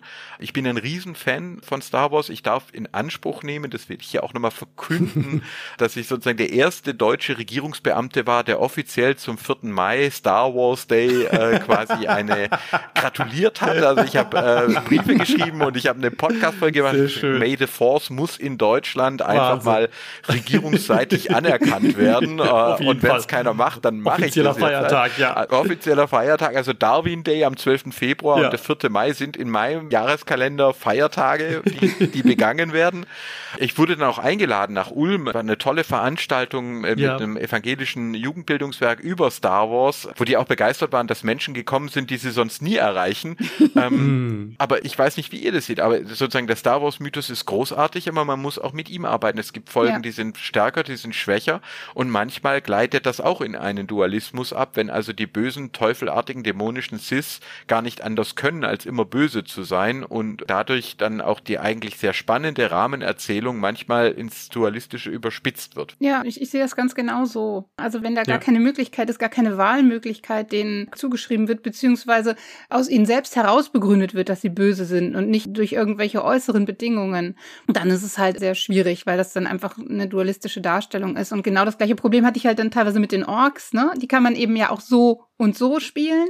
Und in Meers, in dem alten Mittelerde-Rollenspiel, war es ja eben auch so angelegt, dass die auch ähm, ja eigentlich eine Wahl haben und nicht unbedingt böse sein müssen, sondern irgendwie Motivationen haben, nach denen sie sich verhalten. Und dann spiele ich auch gern mit Orks. Aber wenn das einfach nur Kanonenfutter ist oder einfach nur von Grund auf böse, ohne Motivation, böse des Bösen mhm. willen irgendwie, dann finde ich auch, dass es nicht unbedingt so, so wertvoll ist, das darzustellen. Genau. Hat dann bei Tolkien Ganz ja auch genau. ein Aufklärungsprozess gegenüber Tolkien selbst stattgefunden, dass die Orks mhm. halt humanisierter oder zumindest ambivalenter geworden sind als bei ihm ja. selbst. Genau. Es wäre natürlich schön gewesen, er hätte dann auch weitermachen können, aber es haben dann eben andere gemacht. Genau. Ja? Und, und wir tun es jetzt ja in einer gewissen Hinsicht auch gerade, ja. Das ist ja. sozusagen ein Plädoyer für die Orks. Ganz ähm, genau. Und, und, für Halb, und, wir sind Orks. Und für Halborks. Also die, die, das finde ich auch, ähm, ja, überhaupt, dass das in, in Dungeons and Dragons, also ob das Halbelfen waren und so weiter. Ja. Natürlich, biografisch ja. ist das klar, warum ich da ansprechbar für war. Ich gehörte ja. keiner Gruppe ganz dazu. Ich war nicht in der Kirche. Mhm. Ich war aber auch kein ausländisches Kind, ja, sondern hatte den deutschen Pass und die deutsche Sprache und saß dann auch mal ein gutes halbes Jahr alleine in der dritten Klasse, weil ich zu keiner Gruppe irgendwie mm. gehören konnte. Und das Fable für die Wesen, die sich nicht einfach einfügen lassen, ja. das ist sozusagen geblieben. Und das bedeutet nicht, dass es darf auch mal eine ordentliche Schlacht sein. Und also ich bin ja jetzt nicht einer, der sagt, alles muss im Palaver enden. Aber ich glaube, gerade auch Spielleiterinnen und Spielleiter sollten wissen, was sie tun. Und ja. äh, auch Autorinnen und Autoren dass man die Dinge erkundet, aber dass man eben dann wie beim Vampir nicht beim Pfählen stehen bleibt, mhm. sondern vielleicht wirklich die Chancen einfach auch auslotet. Und die Mitarbeitermythos vorantreibt. Genau, exakt. Ich fand es gerade so treffend, als du sagtest Darwin Day und May the Fourth. Das passt ja eigentlich zusammen. Also Aufklärung und Mythos, Wissenschaft und Mythos, ja.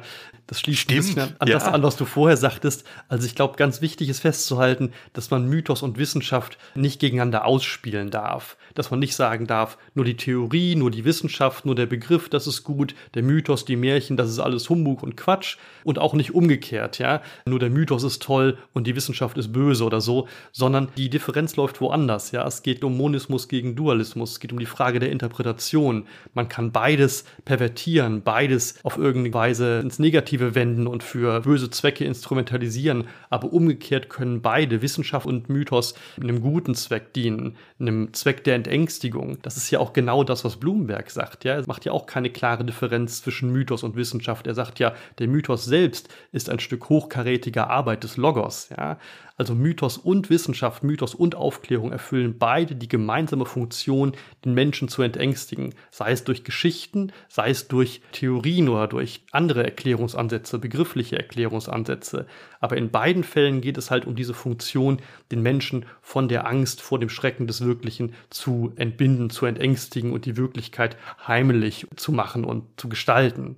Und in dem Sinn darf man beides nicht gegeneinander ausspielen, sondern die Kräfte bündeln und zusammennehmen von Mythos und Wissenschaft. Und in dem Sinn kann das Rollenspiel da natürlich auch seinen Beitrag leisten.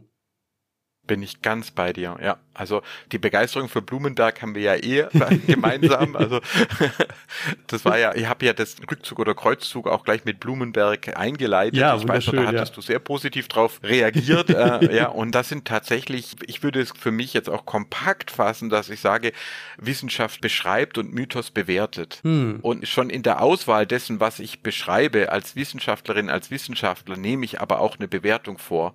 Und ja. umgekehrt beziehen sich Mythen dann auch immer auf psychologische Prozesse. Also natürlich sind wir uns einig, dass Ungeheuer erst einmal fantastische Kreaturen sind, aber sie entstehen nicht im luftleeren Raum, sondern sie haben Ganz kulturelle, genau. psychologische, sozialpsychologische ja. Ursachen, die wir auch erkunden können. Und deswegen würde ich da auch sagen, im Idealverhältnis stehen Wissenschaft und Mythen zueinander in einem dialogischen Verhältnis, wo ja. man einander akzeptiert. Beispielsweise die Bibel ist kein naturwissenschaftliches Buch. Mhm, genau. sie, sie ersetzt nicht die wissenschaftliche Forschung.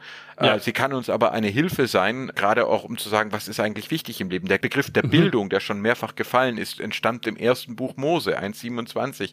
Der mhm. Mensch sei im Bilde Gottes geschaffen und über Maimonides und Meister Eckhart ja. entsteht unser Begriff der Bildung. Und Katrin, du zum Beispiel, ja, du siehst in jedem Kind ein Potenzial und spielst mit den Kindern, hilfst ihnen auch therapeutisch. Und da steckt ein Begriff von Bildung dahinter, der viel älter ist als die moderne Wissenschaft, sondern der tatsächlich zurückgeht bis auf die erste alphabetisierte Religion, das Judentum und die Torah. Also mhm. ich sehe das ganz genauso. Wir sollten Wissenschaft und Mythologie idealerweise tun sie sich gegenseitig befruchten. Und ja. im schlechtesten Fall stehen sie dualistisch zueinander und dann hast ja. du die Reduktionisten, die sagen, alles, was ich nicht empirisch beweisen kann, ist doof. Mhm. Genau. Und umgekehrt die Kreationisten, die sagen, Evolutionstheorie ist Verschwörung.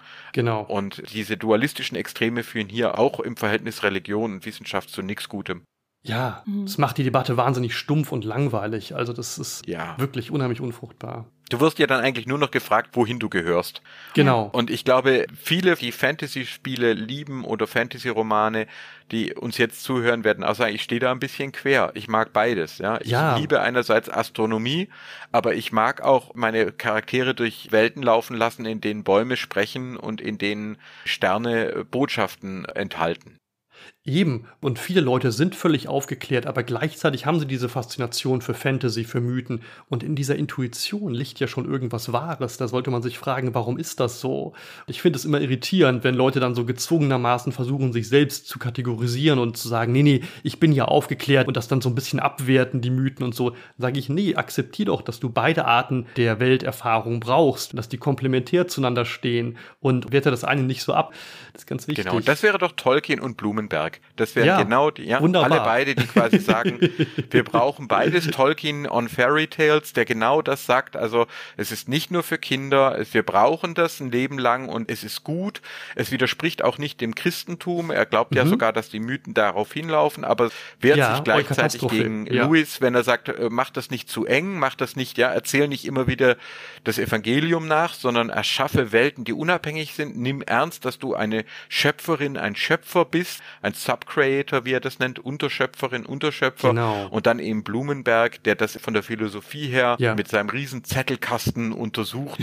ich finde das so faszinierend, wie er die Begriffe einkreist und ja. äh, uns immer enttäuscht darin, dass er jetzt die eine Theorie raushaut, sondern er zwingt uns eigentlich zur Mitarbeit. Ja. Und das finde ich schon ganz arg tolle. Absolut. Ich will aber noch eine Lanze brechen für Antoinette Brown Blackwell, weil mhm. man die fast gar nicht kennt, nee, dass wir hier auch mal eine auch Wissenschaftlerin. Ja, Antoinette Brown Blackwell war eine Kollegin von Charles Darwin. Sie hat genauso wie er Theologie studiert. Sie wurde die erste Pfarrerin von einer Gemeinde ordiniert in den USA kämpfte gegen Sklaverei, sie kämpfte für das Frauenwahlrecht, sie kämpfte gegen Alkohol.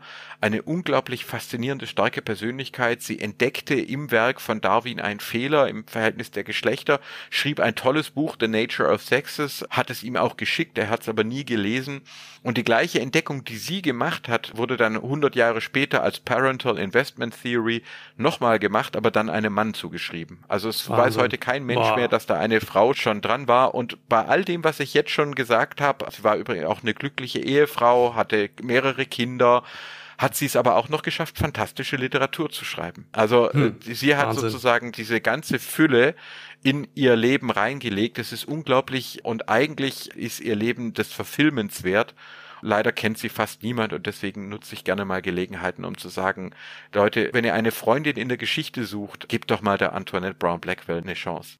Faszinierend. Sehr gut, dass du darauf hinweist. Die kannten wir beide auch nicht, ne? Also ich zumindest nicht. Ich meine nicht. nicht. Ich bin mir nicht ganz sicher. Ich ja, weiß auch nicht. Auf jeden Fall müssen Vielleicht wir ist sie mir einmal ja. untergekommen, aber. Ja, sie wird hin und wieder in der stärke feministischen Literatur wird ja, sie teilweise noch für ihre, weil sie ja auch politisch unheimlich viel erreicht hat. Sie hat zum Beispiel die sogenannte Jeremiade geprägt, also die Art in den USA, wo dann Martin Luther King so gesprochen hat, also die Verschmelzung von religiöser und politischer Rede für den Monismus, würden wir sagen, also für das Gemeinsame, nicht ausschließend, die Rede, sondern einschließend, die Leute mitnehmen. Das hat sie mitgeprägt. Da wird sie also für Rhetorik und Politik wird sie geschätzt.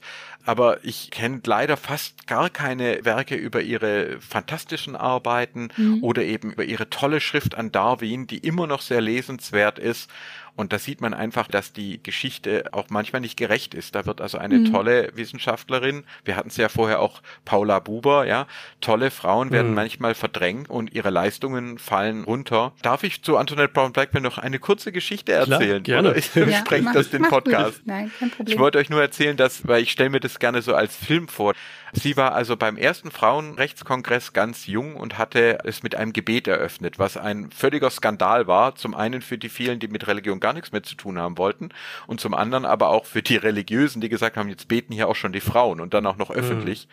Aber dadurch, dass sie damals so jung war, war sie dann die einzige Überlebende dieses ersten Frauenrechtskongresses, die noch erlebt hat, dass Frauen wählen dürfen, Präsidentschaftswahl. Und diese Szene ist also verbirgt, wie sie von ihrer Tochter in einem Auto vor das Wahllokal gefahren wird. Da kriege ich immer ganz äh, belegten ähm, Hals, wenn ich das so berührt. Und sie hatte einen Klappstuhl dabei, weil sie schon über 90 war und nicht gewusst hat, wie lange sie anstehen kann.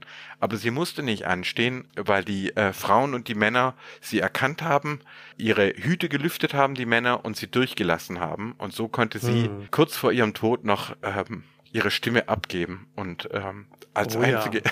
Frau sozusagen äh, vom ersten Frauenrechtskongress dieses Wahlrecht mm. wahrnehmen. Und ich finde das unglaublich rührend und würde mir mm. eigentlich wünschen, es wäre mal irgendwann mal verfilmt worden, dieser erfolgreiche Kampf einer großen Frau aber ich habe es nur in meinem Kopf. Aber jetzt habe ich es immerhin ja. mal im Podcast erzählen dürfen.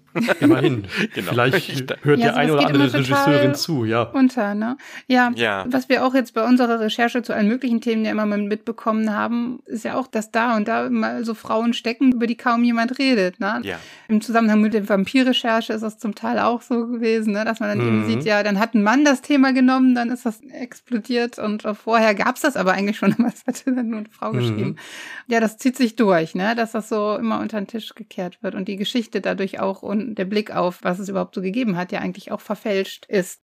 Genau, und wenn wir recht haben, und dann schließt sich ja der Kreis, dass Fantasy, Fantastik und Spielen Möglichkeiten sind, die gemeinsame Welt zu entdecken, ist es ja auch ein Verlust. Also mhm. aus monistischer Sicht ist es ein Verlust, Natürlich. Perspektiven zu unterdrücken. Ich muss also nicht behaupten, dass Frauen besser sind als Männer, aber ich kann sagen, gerade weil wir gleichwertig sind, ist es ein Verlust, wenn diese Perspektive unterdrückt wird, mhm. auch in der Geschichte unterdrückt wird. Darwin hätte profitieren können für seine eigene Forschung auch, wenn er die Rückmeldung einer Frau ernst genommen hätte. Wir könnten weiter sein, wenn wir auch den Stimmen zuhören, die vielleicht nicht in unsere dominante Wahrnehmung passen. Mhm. Und genau, also vielen Dank, dass ich das loswerden durfte auch noch. Das war, glaube ich, gar nicht in der Planung, dass wir Nein, aber es ist, es ist vollkommen in Ordnung. Ich kann auch wieder wunderbar den Übergang Eine zum Rollenspiel finden. Abschweifung, das ist wunderbar. Ja, das ist, ist total gut. Für Walter Mörs. Das war ja jetzt auch nochmal diese Umfrage gewesen zu Rollenspielern und wer alles Rollenspiel spielt. Und da hat sich eben auch herausgestellt, dass das zwar sich schon verändert hat, dass mehr Frauen Pen and Paper Rollenspiel spielen, aber doch auch immer noch mehr Männer auf jeden Fall sich davon angesprochen fühlen und auf jeden Fall mehr auf sowas antworten. Mhm. Also auch die Rollenspielbranche hat halt immer noch das Problem,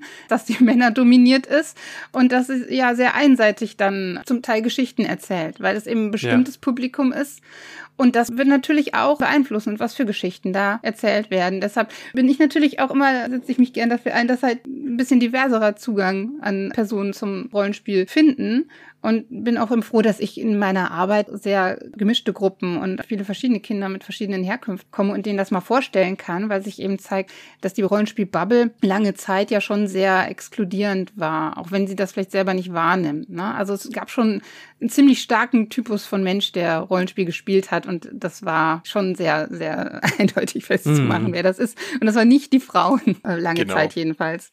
Ja, also das war auch bei uns natürlich damals schon Thema. Wir haben es auch geschafft. Also ich hatte eigentlich immer auch Frauen beziehungsweise Jugendliche damals dabei gehabt in, in den Gruppen, aber da müsste man sich bemühen. Man musste sozusagen ein bisschen dagegen anarbeiten, dass es nur Hack and Slay mit möglichst höherer Rüstungsklasse ist. Und ich sehe das gleiche. Ich bin ein Riesenfan von Open Source und Fediversum. Ich glaube quasi, dass wir nicht kommerzielle digitale Medien brauchen, viel stärker brauchen in der Zukunft, Mastodon und so. Aber trotzdem hast du das gleiche Thema auch selbst bei Wikipedia. Ja, das ist selbst auch an den Bildschirmen haben sich bisher da häufig männliche Diskurse durchgesetzt. Der Anteil von Frauen ist viel zu gering, die dort äh, mitwirken. Und das prägt sich dann natürlich dort auch aus. Also ich stimme da völlig zu und habe mich deswegen auch gefreut, dass meine Tochter da auch begeistert dabei war und ja ihr Dings hatte. Sie hat mir sehr viel beigebracht über die Unterschiede zwischen Vampiren und Werwölfen, weil die sind ja inzwischen an den gleichen Universitäten und und verlieben sich auch ineinander. Also da ist zum Beispiel auch, wo ich dann merke, okay, das wäre uns jetzt damals noch nicht so ja, ja. als Narrativ aufgefallen, aber meine Tochter lehrte mich da auch ähm, nicht nur Vampire, sondern Vampire und Werwölfe in neuen mhm. Zusammenhängen zu sehen. Da hat sich was entwickelt, ja. Genau, da hat sich was entwickelt. Werwolf wollten wir auch irgendwann nochmal besprechen. Machen wir noch, machen wir noch. Das kommt alles noch, alles kommt auf die Liste. Das kommt noch, ja. ja. Um, ähm. ich wollte zum Abschluss noch einen vierten Autor in die Runde werfen, der jetzt leider ein Mann ist, aber der vielleicht ganz gut in den Zusammenhang passt. Bin mal gespannt, ob der euch was sagt. Ich weiß nicht, Michael, kennst du Hartmut Rosa? Ja, natürlich klar. Der hat ja diese Resonanztheorie entwickelt. Ne? Ist ja. also ein Soziologe aus Jena und der hat diese Soziologie der Weltbeziehungen, nennt er das. Ja. Das ist also eine ganz interessante Idee, irgendwie finde ich so, diese Vorstellung, dass wir halt grundsätzlich in der modernen Welt halt eigentlich durch vielerlei Entfremdungsverhältnisse bestimmt sind. Ja, also der Mensch in der modernen, wissenschaftlich aufgeklärten, säkularen Welt, der nimmt die Welt eigentlich als Objekt wahr, als Gegenstand, den man besitzen will, den man beherrschen will, den man wissenschaftlich erforschen kann und so weiter, den man verfügbar macht. Und dadurch gehen halt ganz wesentlich so Resonanzverhältnisse verloren, die eigentlich für uns, für unsere Sinnfindung und Bedeutsamkeitsstiftung ganz wichtig sind. Also er stellt sich da ganz vielerlei Phänomene drunter vor. Also es können Phänomene im Alltag mit Menschen sein, das können Beziehungen zu Gegenständen sein, das können Hobbys sein, das können aber auch meinetwegen Naturerlebnisse oder religiöse Erfahrungen oder Kunsterfahrungen sein. Und diese Resonanzerlebnisse, er nennt das Resonanzachsen irgendwie. Die haben also verschiedene Aspekte, verschiedene Qualitäten und eine besonders wichtige Qualität ist eben diese Unverfügbarkeit. Also die Tatsache, dass sie eben nicht messbar, nicht wissenschaftlich erfassbar, nicht in kleine Boxen abpackbar sind sozusagen, ja. Und diese Unverfügbarkeit, die gilt es halt wieder zu gewinnen, um halt irgendwie zu einem, ich will nicht sagen authentischen, aber doch zu einem, sagen wir mal, lebendigeren Weltverhältnis zurückzufinden, was halt in der Moderne uns weitgehend abhandengekommen ist. Ich habe mir jetzt ein neues Buch von ihm besorgt, das heißt eben Unverfügbarkeit. Das ist also so eine Auskopplung aus dieser Resonanztheorie, die er in seinem längeren Buch vorstellt. Und das Buch hat ein fantastisches letztes, kurzes letztes Kapitel, wo mich direkt der Titel angefixt hat. Das Kapitel heißt nämlich die Rückkehr des Unverfügbaren als Monster. Und hm.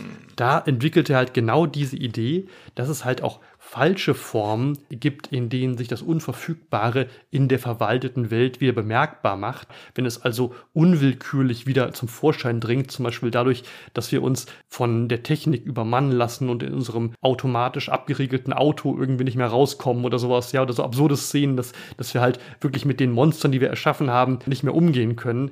Und das ist also für ihn dann sozusagen Monstrosität in der modernen, aufgeklärten Welt. Und da sagt er, da gibt es ein schönes Zitat, in vielerlei Hinsicht wird die spätmoderne Lebenswelt immer unverfügbarer, undurchschaubarer und unsicherer.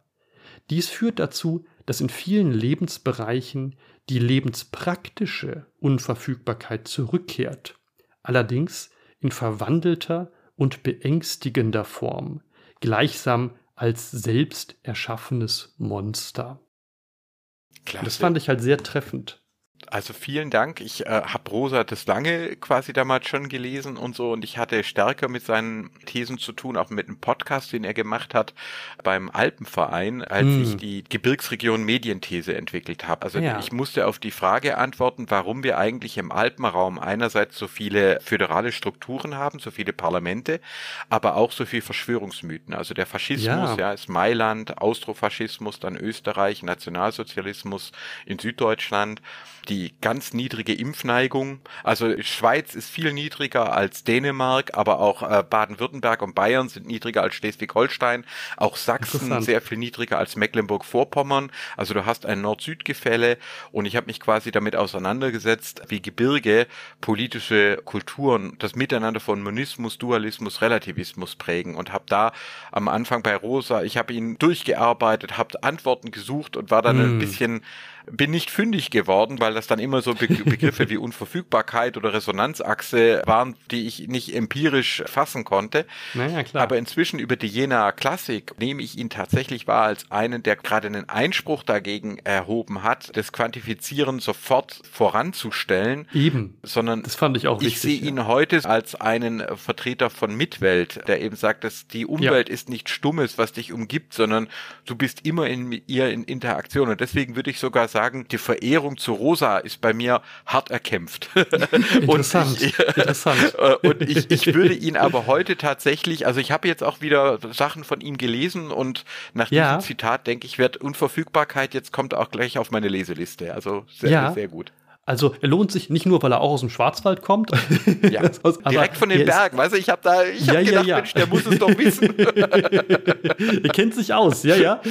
also diese, genau. diese Resonanztheorie finde ich wirklich ganz spannend. Und wie gesagt, diese Unverfügbarkeit, das Buch hier ist eine Auskopplung. Das ist also dieser letzte Aspekt, der also Resonanz für Resonanz ah, wichtig ist. So. Das, das habe ich ja, das große, ja, genau. Genau. Und ich fand es halt so spannend, dass er da den Bogen zu den Monstern schlägt, weil er sich die Gedanken darüber macht, was Monster in unserer säkularen Welt bedeuten können und dass da quasi sozusagen das Unreflektierte der Aufklärung und der Wissenschaft wiederkehrt im Gewand des Monsters. Und ein bisschen anders gelagert hatten wir das in Folge 3 auch in Bezug auf Blumenberg besprochen, dass das Monster der reflexive Verweis auf den Schrecken im Gewand des Mythos, im Gewand der Fantasie und des Ästhetischen ist. Das ist ein bisschen anders, aber ich fand beide Ideen ganz spannend. Dann reiße ich jetzt die Abschlussfrage an mich sozusagen und frag dich, Katrin. Ich glaube, Björn, ich weiß nicht, wie weit das mit der Dis ist, aber wann kommt dein oder euer Buch? ich will euch lesen. ich, ich höre euch so gerne, aber jetzt merke ich doch auch, hier ist so viel Substanz und Erfahrung und so weiter. Ich frage für sehr viele Hörerinnen und Hörer, liebe Katrin, wird es ein Buch geben zu Ungeheuer vernünftig? Ja, wir haben natürlich schon mal drüber nachgedacht.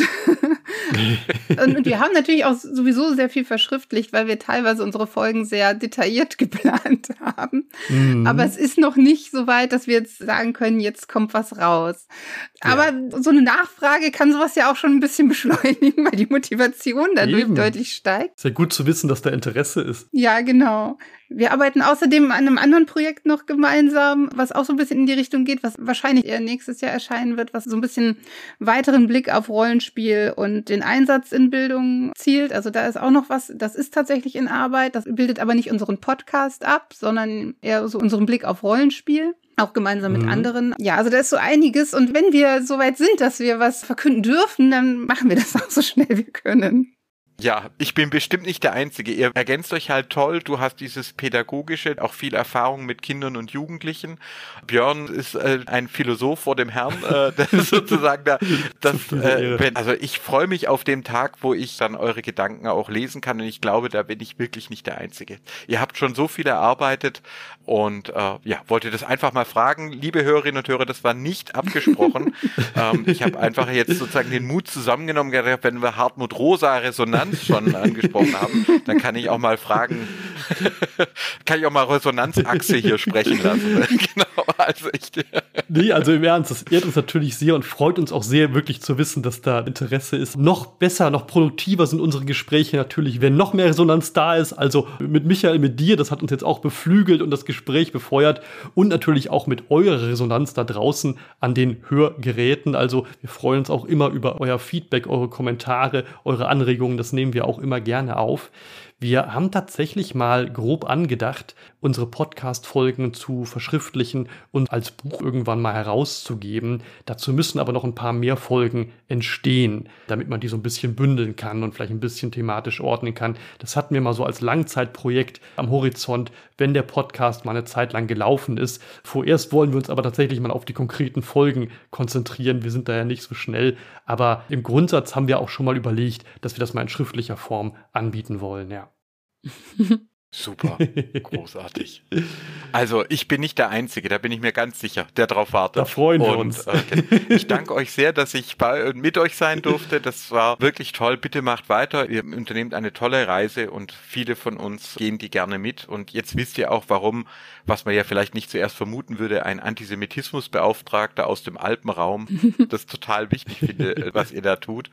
Und ja, also vielen Dank, dass ich bei euch sein Wir durfte. danken dir, dass du dir die Zeit genommen Absolut. hast. Absolut. Wir danken ja. dir ganz herzlich für deine Zeit, für deine tollen Einsichten und Ideen, für deine Bereitschaft, hier so ausführlich uns über Mythen, Fantastik und Aufklärung zu belehren und Anregungen zu geben. Also wir haben, glaube ich, beide und ihr da draußen hoffentlich auch viele Ideen mitgenommen, über die wir jetzt nachdenken können. Und ja, hoffentlich war es nicht das letzte Gespräch. Also wir freuen uns da dran anzuknüpfen und weiter mit dir zu denken. Und wer weiß, vielleicht entsteht da ja auch mal was Gemeinsames. Wir würden uns auf jeden Fall freuen. Sehr gerne. Wenn ihr mich braucht, kommt gern auf mich zu. Da sind immer die Türen offen und ich freue mich dann, wenn wir uns auch mal im Real Life Absolut. Äh, sehen werden. Das ist das überfällig, toll. ja. Klasse.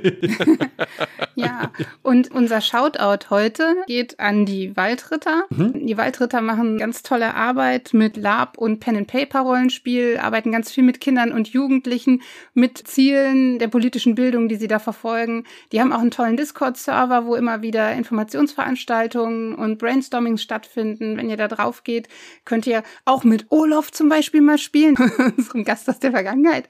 Deshalb, ja, Shoutout an die Waldritter. Ihr macht ganz tolle Arbeit. Ich bin Fan. Wenn ihr jetzt sagt, der Michael Blume, das ist so ein interessanter Typ, ich will mehr von dem lesen, mehr von dem hören, mehr von dem erfahren, gibt es ganz viele Möglichkeiten. Also als allererstes natürlich können wir wärmstens seine Bücher empfehlen, insbesondere das aktuelle Buch Rückzug oder Kreuzzug über die Entwicklung des Christentums und das Buch über Verschwörungsmythen, in dem ziemlich viele Ideen, die wir hier auch angesprochen haben in dieser Folge, noch weitaus ausführlicher behandelt werden. Also wer sich dafür interessiert, kann da gerne nachlesen. Alles auch in sehr zugänglicher, ansprechender Sprache mit vielen aktuellen Beispielen, aber doch kulturgeschichtlich sehr tiefgreifend. Ich fand es eine wunderbare Lektüre, hat mir viel gebracht.